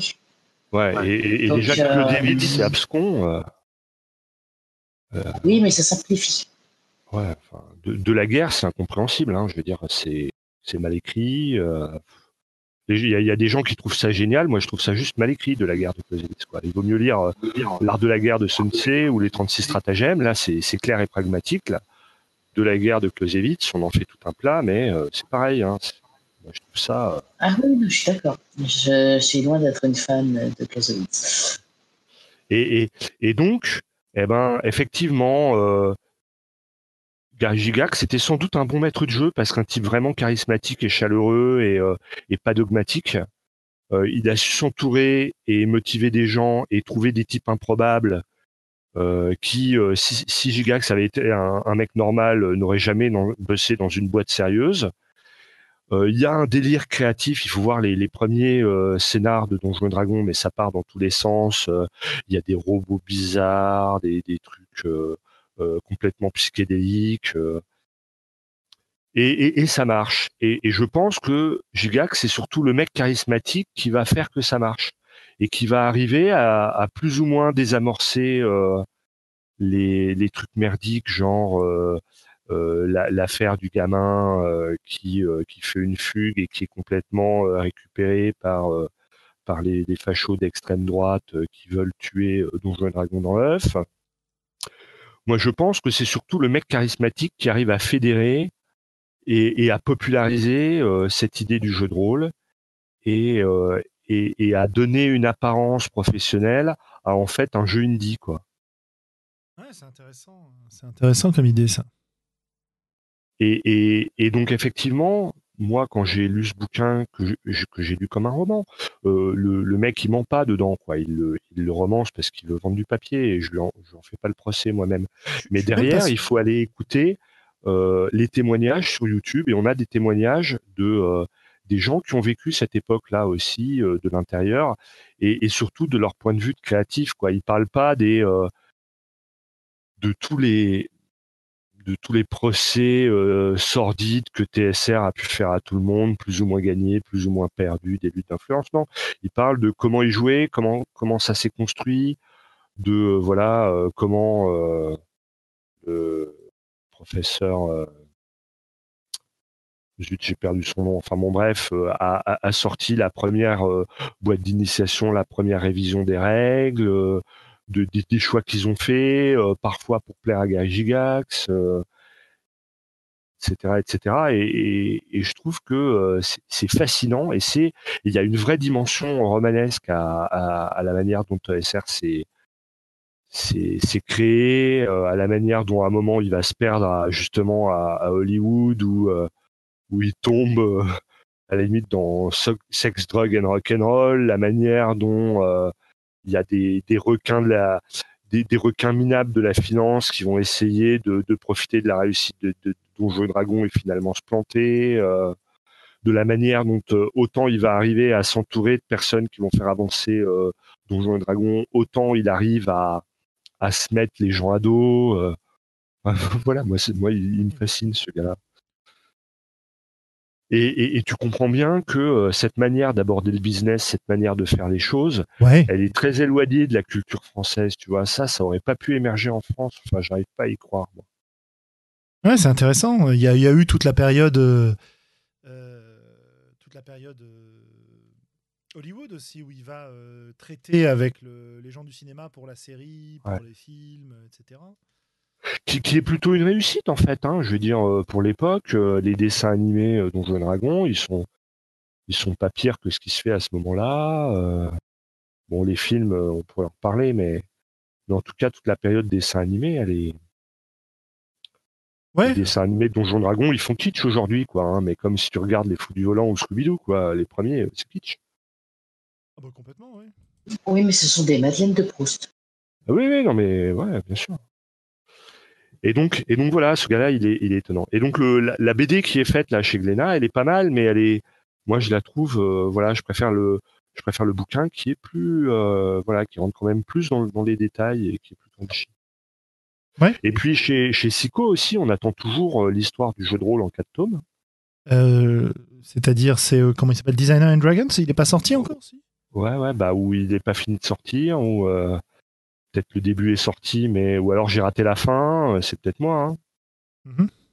Je sais pas, je sais pas, mais en tout cas, euh, voilà, en tout cas le bouquin euh, donc qui s'appelle L'Empire de l'imaginaire, Gary Gygax et la naissance de Dungeons and Dragons, ça va donc sortir en financement participatif sous peu sur Ulule.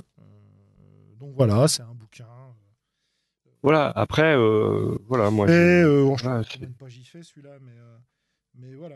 Il y a des tas de notes, il y a des tas de sources. Ouais. moi, je crois que je peux le lire comme un, comme un biopic, effectivement, tu vois. 250 pages à peu près. Ouais. Je pense qu'il faut rajouter aussi, c'est que certes, il va sortir, sauf que il va être livré rapidement, en fait. Ah bah, il est déjà prêt? Il, il, est déjà prêt. Et ça, c'est quelque chose qu'on peut signaler pour un financement participatif. Ouais, enfin, on va pas non plus euh, trop, trop, trop, trop faire la pub. Il nous a pas filé des sous. Ah oui, oui non, mais non, mais c'est juste que euh, ça fait. Euh, c'est vraiment rare que dans un financement participatif dans notre milieu, hein. on, est, on est déjà des produits finis. Ouais, tout à fait, ouais. D'ailleurs, c'était quoi le jeu qui devait sortir ce mois-ci, là, et qui finalement est, un peu retardé? Là, c'est Néphilim, je crois. Hmm tu sais, moi, je crois que Steren Dearg est un petit peu retardé aussi. Bah, en même temps, t'aurais dû te douter avec un nom pareil. Dearg Mais, euh, ouais, ouais. Et donc, et donc c'est vrai qu'aujourd'hui, que ce soit dans le milieu du, euh, du jeu, de, donc tu disais du, spectacle, du cinéma, mais aussi dans le milieu du jeu vidéo, et dans sans doute beaucoup de milieux, et eh ben euh, finalement, en fait, Donjons et Dragons, il a, il a formé euh, beaucoup des gamins de cette génération-là et les gens y jouent encore. Ou en tout cas, ils reviennent. Et, euh, Ou ils reviennent. Ouais, et c'est vraiment un, phénomène. Et alors, tu vois, l'autre le, l'autre truc que je retiens de la rencontre euh, avec les, la représentante, la community manager, etc., c'est que ce sont des gens qui, par exemple, mettent en avant l'utilisation de la carte X, de, de manière plus globale, l'inclusivité importante du jeu. Ils sont partis, en fait, sur une communication autour de D&D aujourd'hui qui est totalement alignée sur l'idée d'en faire un jeu accueillant pour tout le monde, mm-hmm. quel que soit la personne qui, veut s'en approcher, quoi. Et donc, il y a des conseils autour de ça, il y a des, des, euh, discours très humanistes, très positifs. Euh, bon, ça reste des discours commerciaux. Tu sens le, tu sens en fait le décalage culturel entre euh, français râleurs et américains hyper enthousiastes, si tu veux. Mais c'est vachement intéressant. Et moi, ça m'a, beaucoup touché de, de voir que ce jeu qu'on considère quand même encore pas mal en France comme une espèce de vieillerie, euh, auquel euh, les gens euh, veulent, enfin les gens veulent jouer à, tout sauf à ça. J'exagère parce qu'il y a quand même une communauté qui le suit beaucoup beaucoup ce jeu. Hein. Mais mais voilà, on s'est beaucoup beaucoup moqué de, de Donjons Dragons et de voir revenir avec une espèce de d'approche certes commerciale mais progressiste. J'ai trouvé ça très intéressant. Voilà. Et puis, il faut le dire, hein, on, sent, bien que ce soit un jeu AAA dans Donjons Dragon 5e édition, qu'ils sont à l'écoute de la scène indépendante.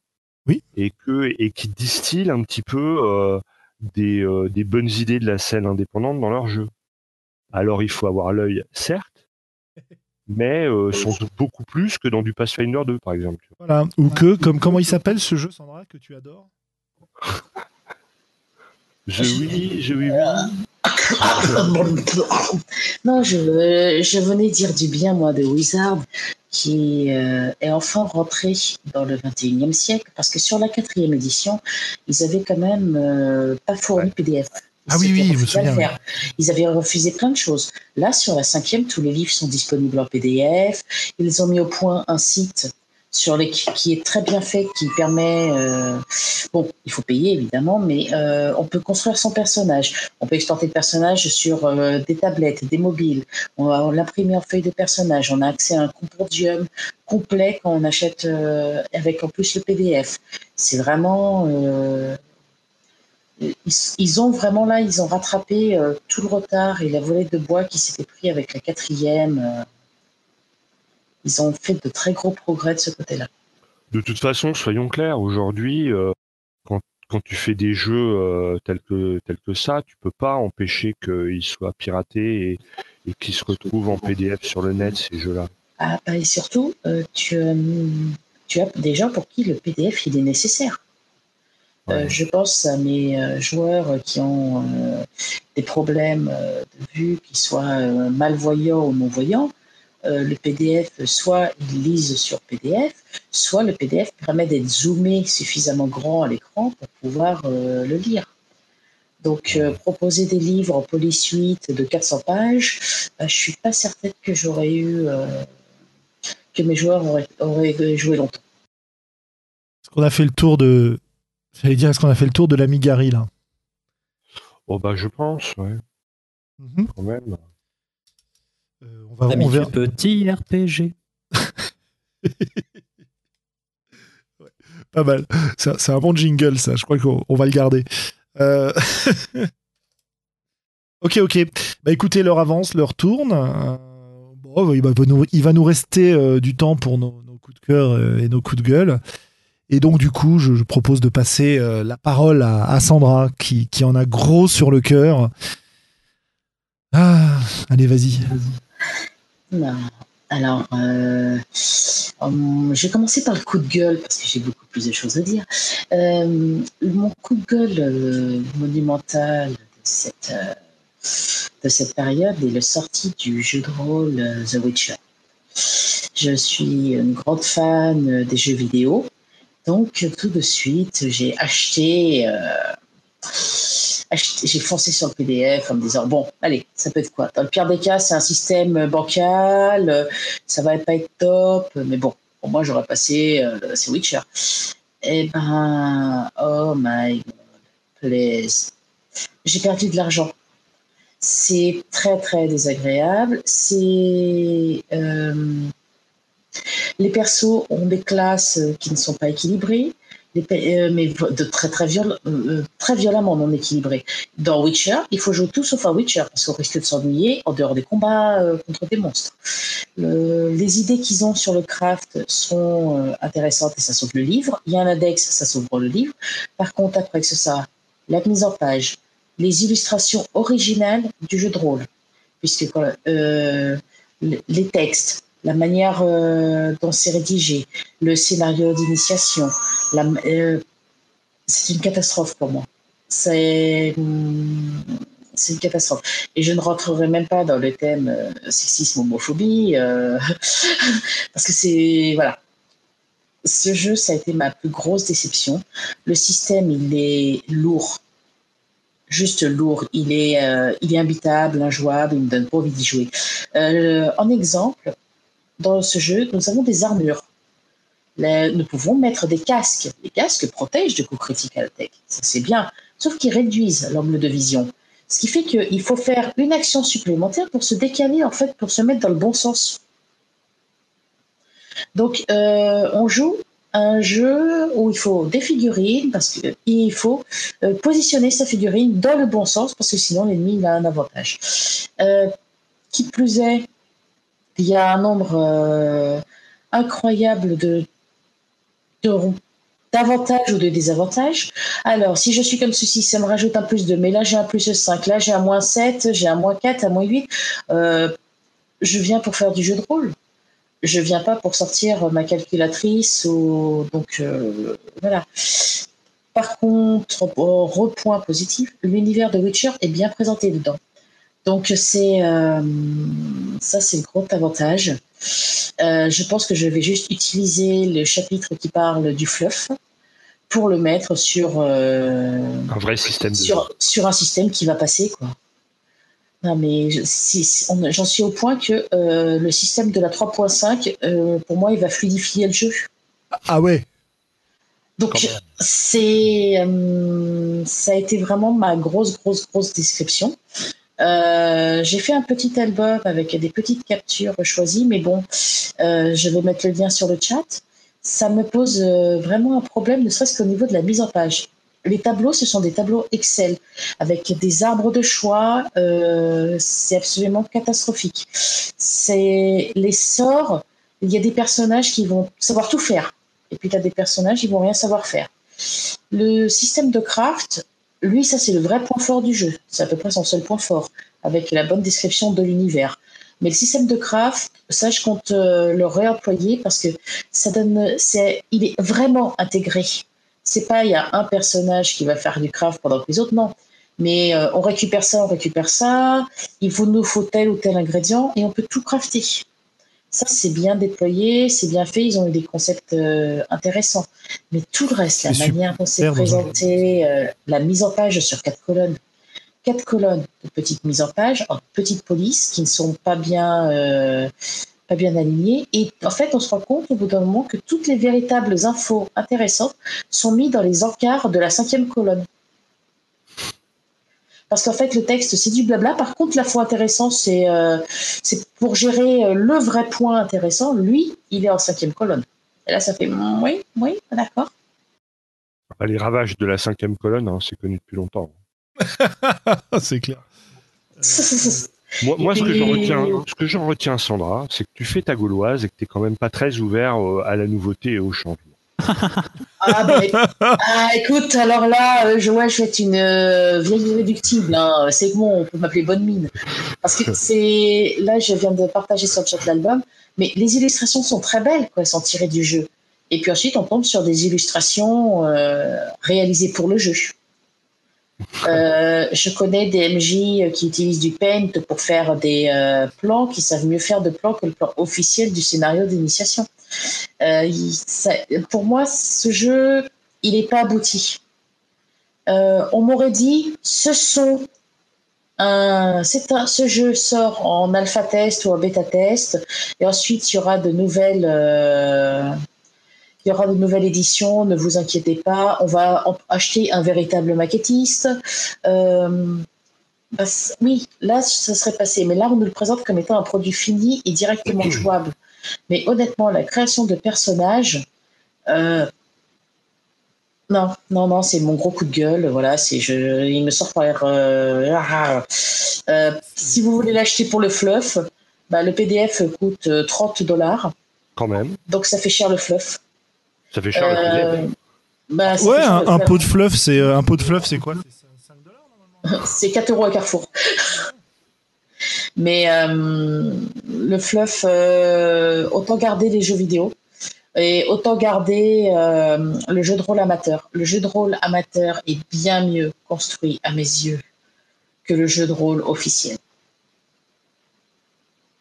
Donc ça, c'est mon gros coup de gueule parce que voilà, je m'interpelle vraiment. j'ai perdu 30 euros pour moi. Là. Ça m'a, mais ça m'a douché de manière très violente.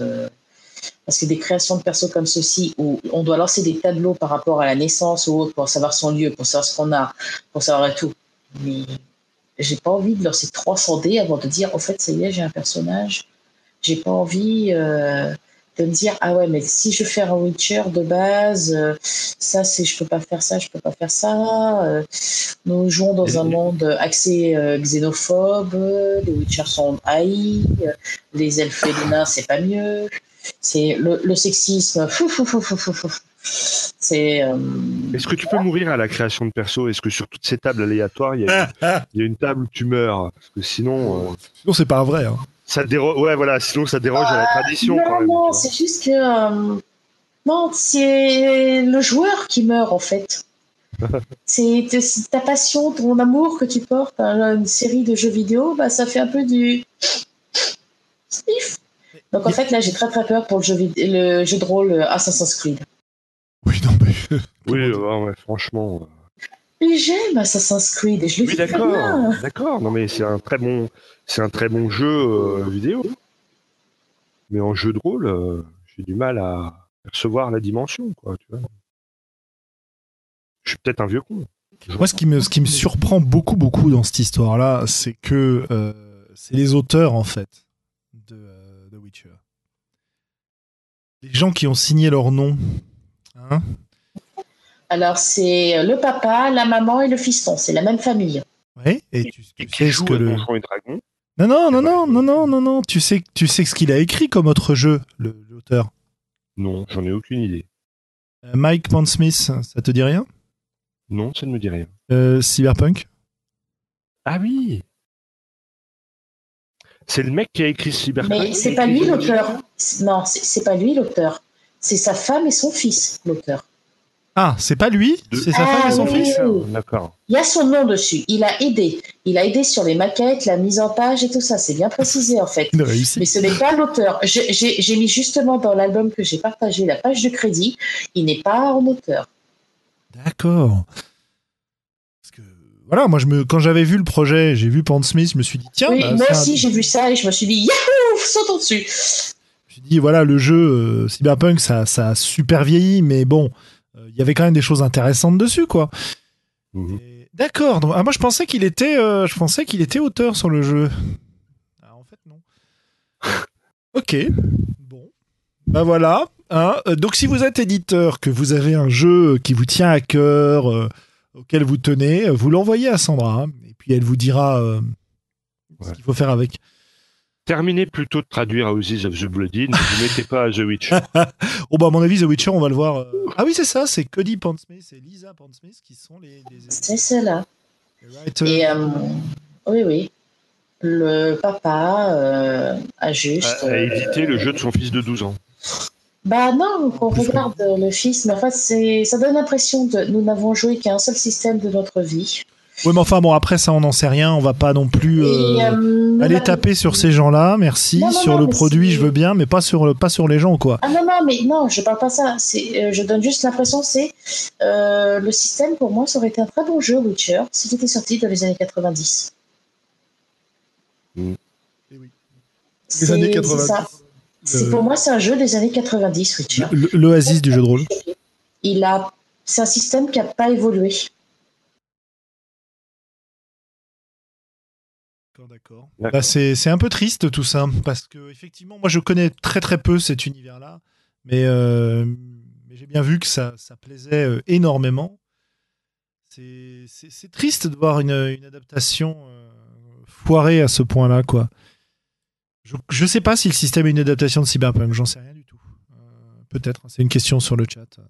Ouais, Alors, le système, c'est. Il y a, y a du cyberpunk dedans, sauf que c'est pas du cyberpunk. Ça a été euh, modifié et adapté pour The Witcher, sauf que ça n'a pas été modifié et adapté dans le bon sens à mes yeux. C'est vraiment. euh, le système est lourd, mais lourd.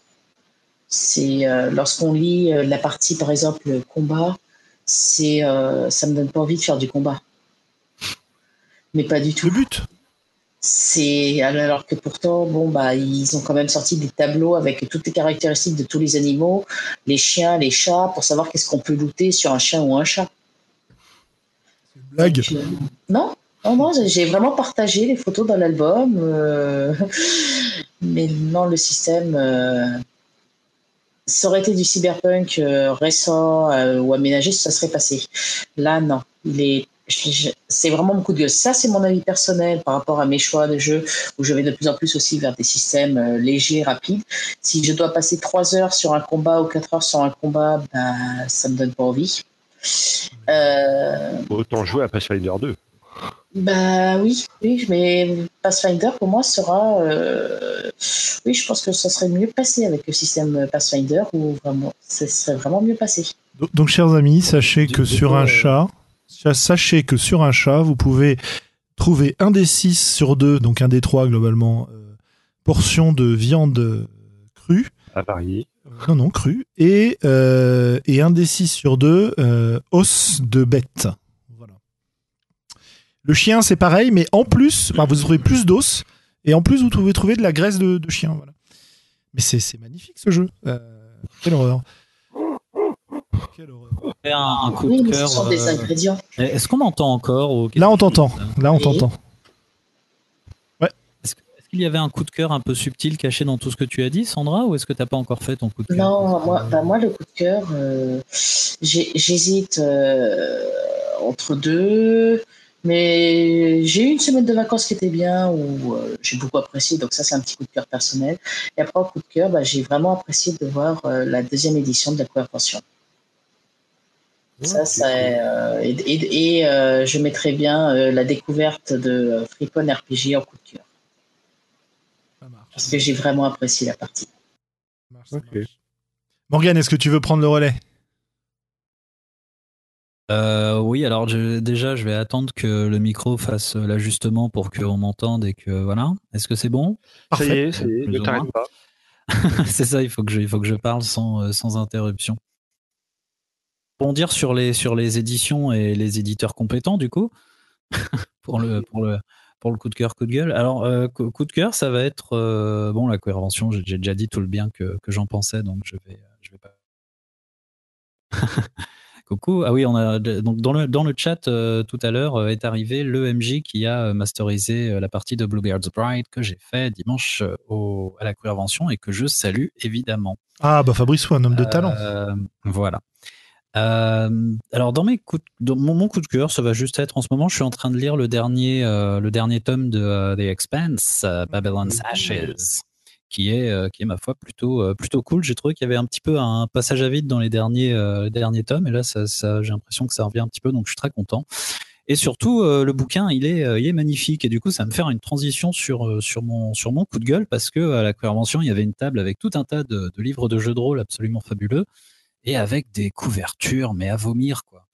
Et ça, c'est, euh, je suis désolé, j'en ai, j'en ai vraiment marre de ça, quoi. Déjà, enfin, voilà, on est quand même sur, euh, sur, sur un marché qui est pas évident, un marché de niche. euh, c'est comme la SF, hein, d'ailleurs, comme l'imaginaire. Euh, putain, faut sortir un peu les doigts du cul, quoi. Essayer de faire des trucs euh, qui, qui donnent envie d'être, euh, d'être manipulé, d'être ouvert, euh, au moins qui attirent un peu l'attention, quoi. C'est, il y a des trucs, c'était limite fait avec du word art, quoi. Euh, je pense qu'il faut peut-être arrêter un peu et essayer de, faire quelque chose qui ressemble à un beau, euh, une belle chose, quoi, un bel ouvrage. euh. Alors, attention, c'est des jeux qui étaient des jeux faits par des indépendants qui, donc, du coup, ont pas de thunes et s'en foutent un peu, ou c'était des jeux commerciaux bien connus, que tu désignes? C'est des, jeux probablement hein, euh, indépendants, hein, ça, va, te perdre, mais je suis désolé, même, quand tu es, es, tout seul dans ton coin, tu as, moyen de faire en sorte que, au moins, tu, enfin, je sais pas, par défaut, quand, quand tu sais pas à quoi ressemble une couverture qui, donne envie d'acheter, tu vas voir sur, Amazon ou sur je ne sais pas où les livres qui, ont des couvertures qui donnent envie d'acheter. Et tu t'en inspires un peu ou tu essaies au moins d'atteindre ce, cette chose-là, quoi. Là, c'est vraiment, euh, il y avait vraiment des couvertures où c'était pour dire on avait besoin de mettre une couverture et voilà quoi. Il y, a, un micro effort euh, à faire même quand, euh, même quand on n'a pas de thunes quoi. Je suis désolé, se former avec un tuto Photoshop sur YouTube pendant 20 minutes, limite, on fait mieux que, que ça quoi. Donc voilà, je suis désolé, il y a un moment, ça demande pas des masses de d'efforts.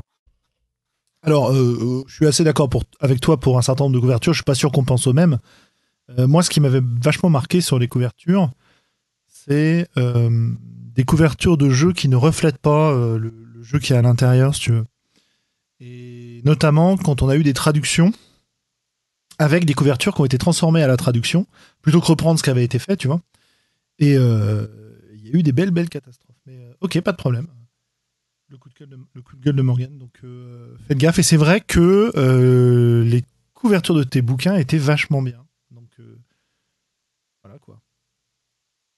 Tu ne parles pas de nulle part non plus. Euh, du coup, oui, je sais qu'effectivement, l'effort à fournir, il est quand même pas immense, quoi. Mhm. Ça roule. Après, euh, c'est vrai qu'on a quand même un certain nombre de gens qui s'en foutent complètement euh, de l'influence de la couverture. Bon, bah voilà quoi. Bah, pas moi.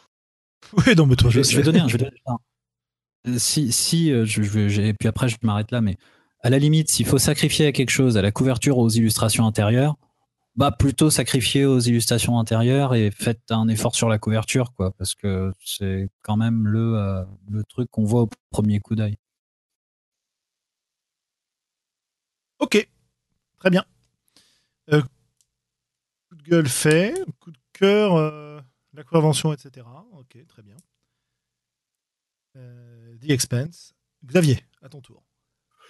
Alors moi, je sais pas si j'ai vraiment de coup de gueule. Hein. Je suis dans une période de ma vie où je suis plutôt heureux.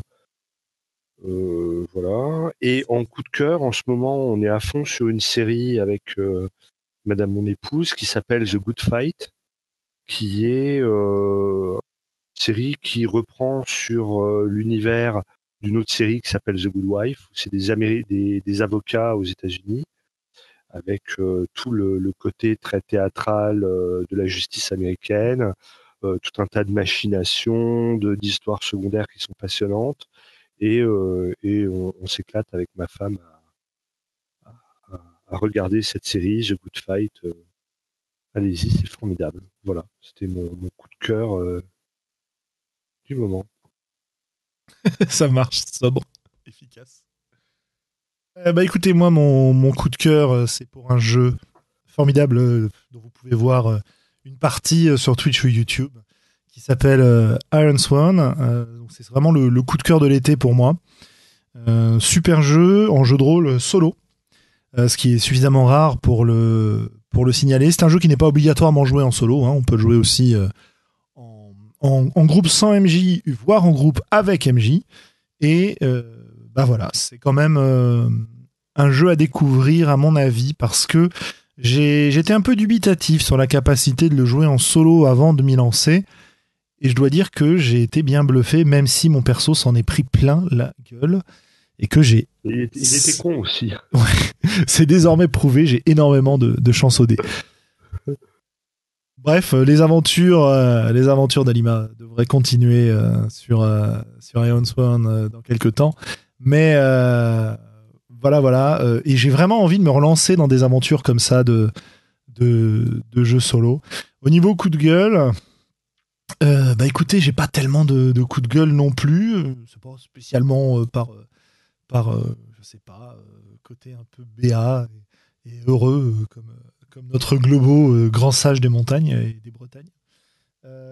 mais disons qu'il y a des choses qui m'ont fait réagir de façon assez agacé, euh, c'est le la réaction encore et toujours de certains rôlistes face à euh, l'organisation de la queervention, qui visiblement les choque profondément ou les gêne.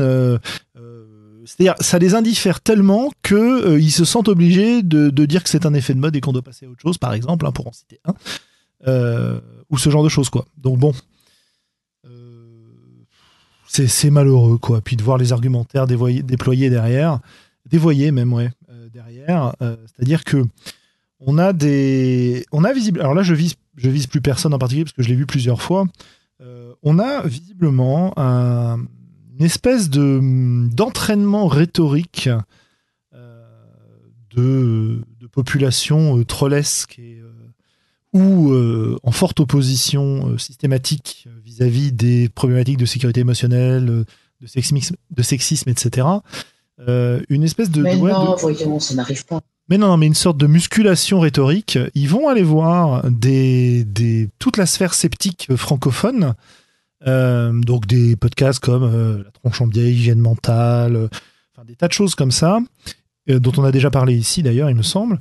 Et ils vont utiliser euh, l'argumentaire et la, désignation euh, des arguments rhétoriques, euh, des arguments moisis, etc., pour défendre leur point de vue en, détournant la façon dont, ces choses-là fonctionnent. Quoi.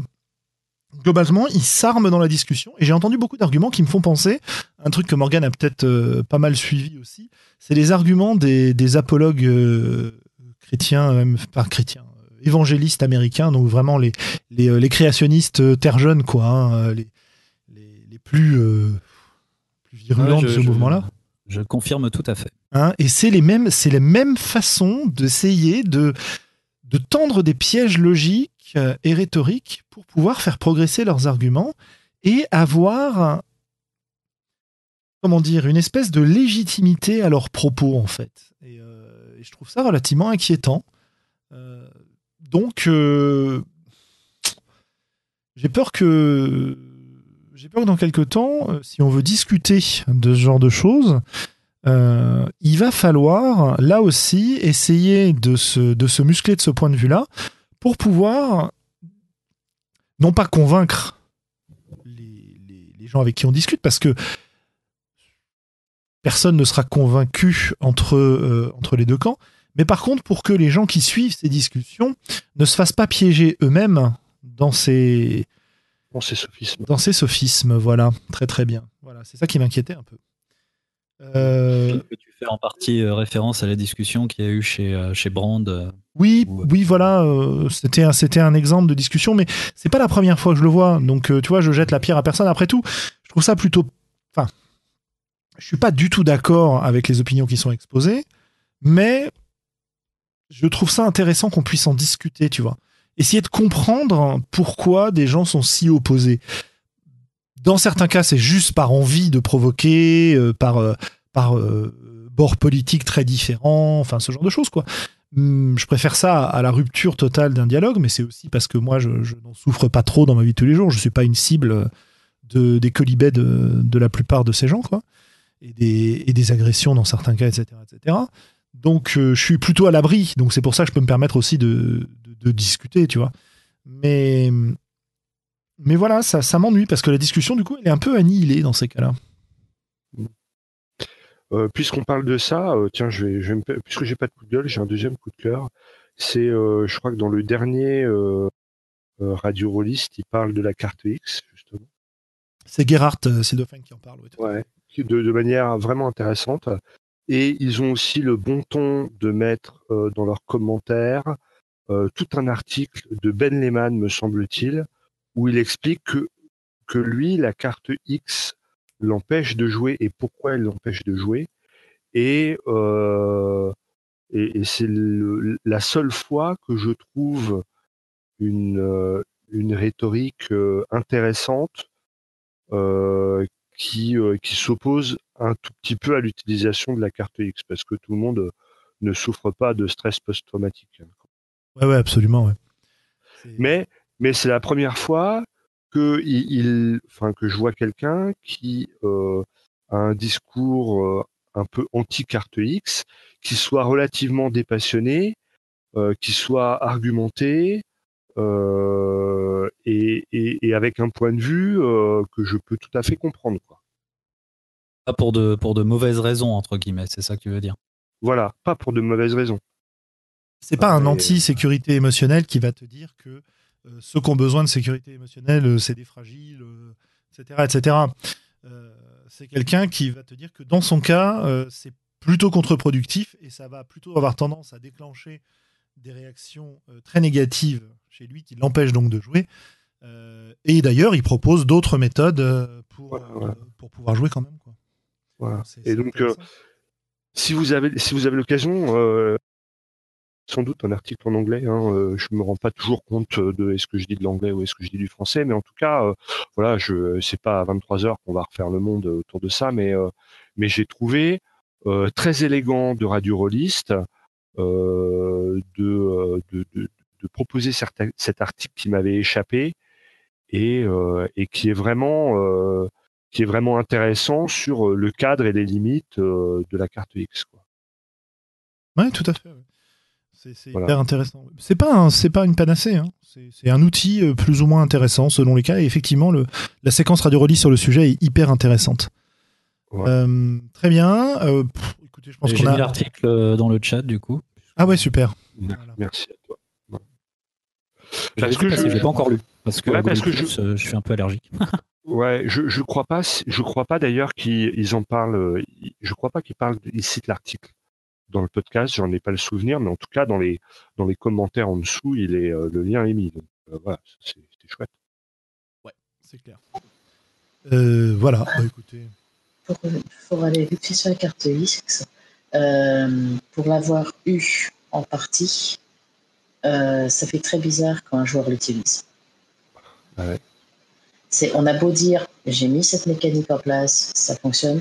De voir, euh, dans ce cas, c'était une chose, l'utiliser, ça fait Ok, je, je, passe à autre chose, mais sur le coup, ça fait, mon Dieu, qu'est-ce que j'ai dit, qu'est-ce qu'il fait, qu'est-ce que, pourquoi, c'est, qu'est-ce que, c'est, ça fait beaucoup de remises en question côté euh, descriptif, côté, euh, bah, moi j'étais côté maître du jeu, donc ça m'a fait poser beaucoup de questions. Euh, je n'y attendais pas, pas de cette personne, pas sur cette description, mais après comme on a discuté, elle m'a expliqué pourquoi, j'ai fait d'accord, avait pas de souci, euh, c'était logique. Comme quoi, hein, on ne peut pas tout prévoir, on ne connaît pas tous les gens. Et, euh, Ah oui, bah, dans, dans le cas là, c'était une amie en fait, euh, et euh, c'est un scénario enquête pour mettre un tout petit peu de contexte. Et donc, il y avait beaucoup de noyés. Donc, je, je décrivais vite fait les noyés, mais sans m'apesantir dessus puis, euh, il y a eu un bébé noyé. Et euh, c'est là qu'elle m'a dit euh, non, elle voulait même pas savoir à quoi il ressemblait l'autre parce que je, ce que je ne savais pas, c'est que ça avait fait combo chez elle. Elle avait fait une fausse couche deux semaines avant. Et, quand Elle était plus, et quand elle était plus jeune, son frère était mort noyé. Je ne sais pas si on a besoin des détails, tu sais, Sandra.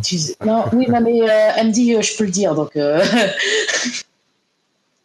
Donc, euh, carte X sous la main. Voilà, donc non, mais elle, elle, elle, euh, elle l'a dit après, mais sur le coup, juste sur une description où je ne m'attardais pas, ça fait vraiment très bizarre et je, suis vraiment très contente d'avoir euh, précisé que ne bah, fallait pas hésiter à le mettre.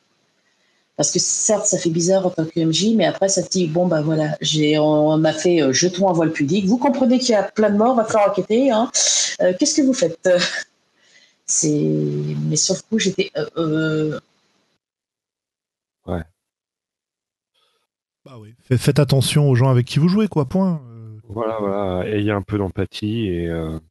Et mettez en place les outils qui vous permettent éventuellement de, réagir sainement à ce genre de situation. Ouais, et tu vois, en arrêtant la partie Hein, c'est un truc qui me, sidère que dans le milieu du jeu de rôle où on explore euh, des, choses très étranges, très bizarres, etc., on, est autant d'intolérance. Ça, ça me sidère, quoi. Il y a plein de raisons. C'est pas forcément de l'intolérance. Il y a beaucoup d'incompréhension. Il y a, il y a du rejet pour de bonnes raisons aussi, euh, parce que c'est pas la façon dont les gens ont envie de jouer. Euh, il, y a, des tas de, il y a des tas de bonnes raisons. Hein, pour moi, la, comment dire, l'axiome fondamental, c'est euh, les gens avec qui on joue sont plus importants que la partie à laquelle on est en train de jouer. Mhm. Voilà, je sais que je suis pas capable moi-même de voir forcément euh, les malaises. Donc, quand je soupçonne que le jeu auquel on joue euh, risque d'en faire émerger, même si c'est pas mon but, justement parce que c'est pas mon but, je peux mettre en place ce genre de choses. Et de ce point de vue-là, euh, voilà, la carte X c'est un outil pour le faire. C'est pas un outil indispensable, hein. c'est un, outil utile. Bon. Donc euh, du coup, euh, si vous voulez vraiment avoir du, recul et que vous connaissez pas, mais je pense qu'on en a parlé suffisamment pour que nos auditeurs connaissent un peu le sujet, puisque je rappelle que elle est apparue dans notre émission cette carte dans un de nos premiers épisodes. Je sais plus si c'était euh, 4, 5 ou 6, un truc comme ça. C'est Brand euh, qui nous l'avait signalé euh, sur le chat alors qu'on était en train de, de faire notre émission, une des premières émissions en direct, je dirais même peut-être. Et c'était euh, hyper intéressant parce que j'en avais jamais entendu parler avant. Donc voilà. Ok. Pour conclure, c'est même pas tellement le- l'outil en soi, que ce soit la carte X ou le voile. bien sûr, Enfin, bien sûr. C'est les déclinaisons qui est important. C'est plutôt de savoir que ça, que ça existe et qu'il y a une- au moins une prise de conscience de la part des joueurs et du MJ que, euh, voilà, que des situations qui peuvent être euh, potentiellement euh, à table existent aussi. Et voilà. Une Ouais, fois tout à fait. qu'on qu'on est conscient, après, on peut mettre les mécanismes qu'on veut en place ou ne pas mettre de mécanismes en place. Absolument, on peut ne pas mettre de mécanisme en place parce qu'on sait qu'on est amis et que si on se blesse euh, un petit peu, derrière, on, on saura réparer. Je veux dire, c'est euh, c'est comme si on marche sur le pied de quelqu'un. hein. Ça, c'est un exemple de, de Célène, euh, qui est euh, bah, une des organisatrices de, de la convention. Euh, Quand on te marche sur le pied, bah, tu peux, effectivement, la personne en face, si elle te dit pardon, j'ai pas fait exprès et qu'elle recommence pas direct derrière, bah, ça va, ça fait mal sur le coup, mais c'est pas très grave, quoi. Bon, bah, là, c'est un peu pareil. Hein. Tu peux marcher sur les pieds de tes amis, tu peux les maltraiter un peu, parfois, involontairement, et, et derrière, bah, il y, a, il y a possibilité de discuter et d'essayer de remettre les choses en place, à condition de pas le faire toutes les deux minutes, quoi, parce que là, c'est c'est- plus euh, des accidents, c'est du, du harcèlement. Mais bon, Et, non, et puis mettre les mécanismes en place, ça, ça lance aussi le message de OK, il va peut-être y avoir quelque chose, mais euh, prenons soin les uns des autres. C'est aussi un message euh, de respect vis-à-vis euh, de ta table que tu lances en mettant juste en disant bon, si vous avez un problème, faut pas hésiter à le dire. C'est euh, juste pour dire je vous respecte, je, c'est pas je veux à tout prix faire jouer mon scénar, euh, c'est pas à tout prix de trucs, c'est je vous respecte en tant qu'humain. Si, si- S'il y a des choses qui vous posent problème, faut le dire, quelle que soit la mécanique mise en place. Voilà, je pense qu'on est parfaitement d'accord. Euh, quelques, quelques petites annonces euh, pour terminer. Hein. J'en ai pas fait au début, euh, donc je vais les faire un peu à la fin. Euh, niveau convention, il y a pas mal de conventions euh, qui vont approcher. On entre dans la, dans la période euh, importante. D'abord, la alors il y en a peut-être avant celle-ci, mais là je les ai pas en tête, donc j'en suis absolument désolé. Faudra me les rappeler. Mais prochaine convention à laquelle je vais, moi, c'est Octogone. Premier week-end d'octobre, Lyon, voilà, grosse convention, super. Vous me trouver sur le site des courants alternatifs. J'aurai normalement, je- j'espère avoir euh, bah, euh, Tour de Garde dont je parlais précédemment qui sera prêt, peut-être même euh, un ou deux autres hacks, on verra bien en fonction de, de l'avancée des choses. Je pense que j'en aurai qu'un. Donc si vous avez envie d'y jouer, euh, on aura une table de démo, on aura des, tas de choses possibles. Euh, autre rendez-vous euh, en octobre, euh, je participe euh, à une convention en ligne qui s'appelle la Gauntlet euh, Con, qui est organisée par le podcast euh, de Gauntlet. Euh, Et donc c'est une convention complètement en ligne et euh, en anglais évidemment. Et donc ça va être la première fois que je vais euh, me, me présenter à une convention en anglais. Je flippe un peu, mais, euh, mais on va essayer d'aller y présenter justement euh, ce jeu-là. Euh, voilà, voilà. Donc ça c'est le, le truc. Après il y a les Utopiales. Globo, hein, prépare-toi à être Tu vas envahi. sortir une, une version de Tour de Garde en anglais? J'aimerais bien, ouais. J'aimerais bien sortir une version en anglais. J'ai commencé à traduire des morceaux. euh, c'est le temps qui me manque.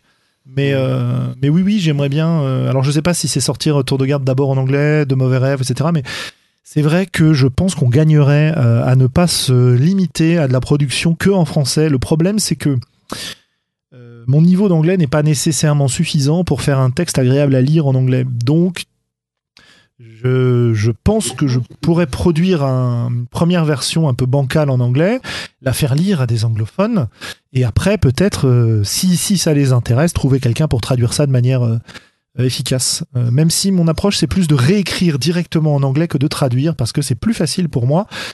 Ça, ça me permet de comment dire, utiliser le vocabulaire dont, que je dispose, dont je dispose en anglais, sans être bloqué par un vocabulaire en français qui est un peu plus large quand même.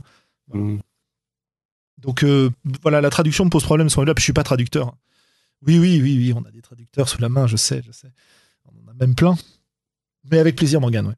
Euh, donc voilà. Après, donc je disais, oui, euh, nous avons bah, les Utopiales, une super table ronde à laquelle je vais participer sur les, les jeux sans MJ, justement. D'ailleurs, il faut que je réponde aux mails de préparation, ce que je n'ai pas eu le temps de faire.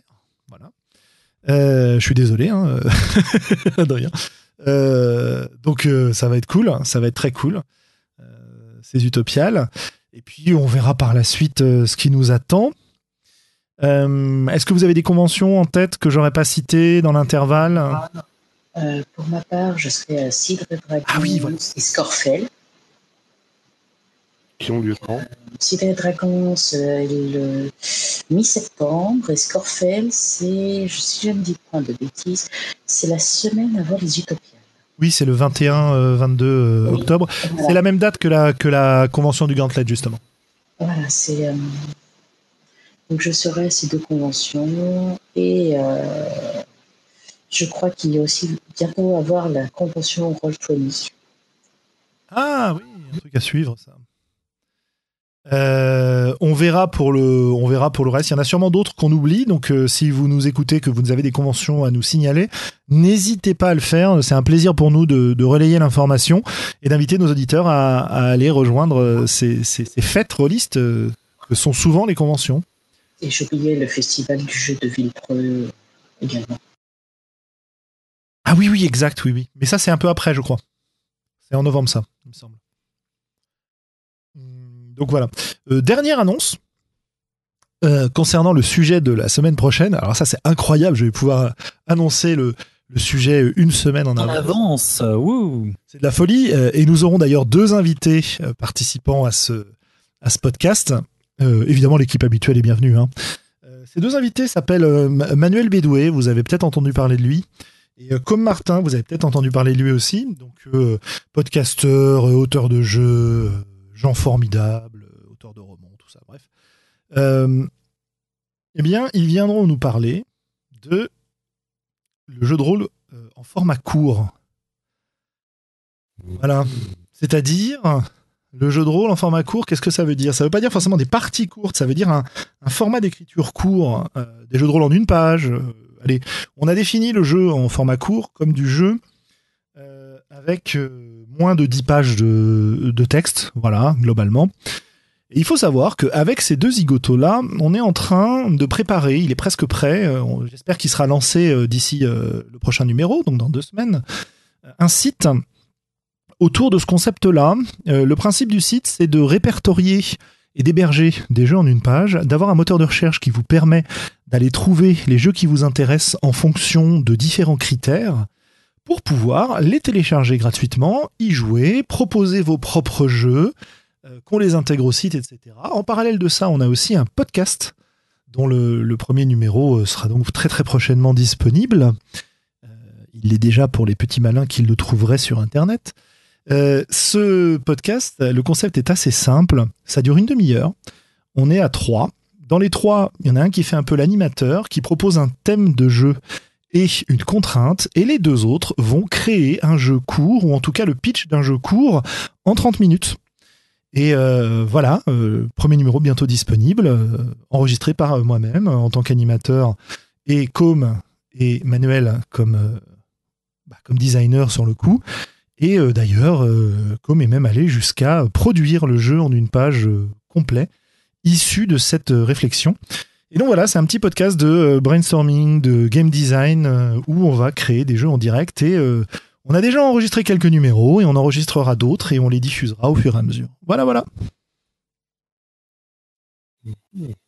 J'espère que je vous ai pas trop perdu. En tout cas, Non, non, c'était très intéressant. Euh, voilà, bah écoutez, je, en tout cas, là, dans deux semaines, on discute de ça. Le jeu en format court. La sortie, la publication du site en question, j'espère. S'il est prêt, il est pas loin d'être prêt, mais il y a encore des petits détails techniques qui restent à régler. Euh, qui restent à régler d'ailleurs. Et hum, je pense qu'on va pouvoir vous souhaiter une très bonne soirée. Un grand merci de nous avoir rejoints.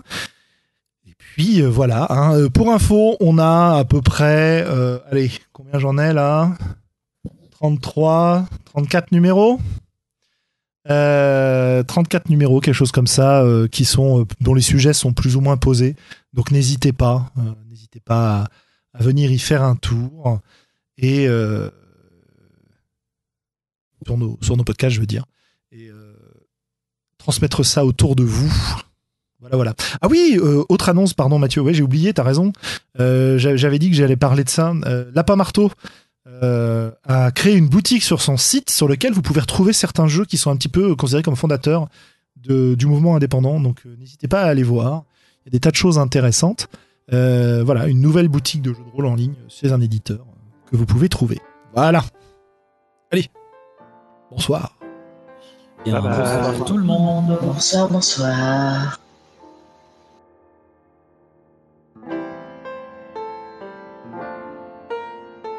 Peuple rôliste, tu viens d'écouter les voix d'Altaride. Si ce que tu as entendu t'a plu, n'hésite pas à nous laisser des commentaires sur le site, sur la chaîne YouTube, à nous rejoindre sur Facebook, sur Discord, bref, sur l'ensemble des réseaux sociaux. Et qui sait, peut-être même un jour nous laisser des étoiles sur iTunes. Porte-toi bien, peuple rôliste. Et d'ici la prochaine émission, joue bien.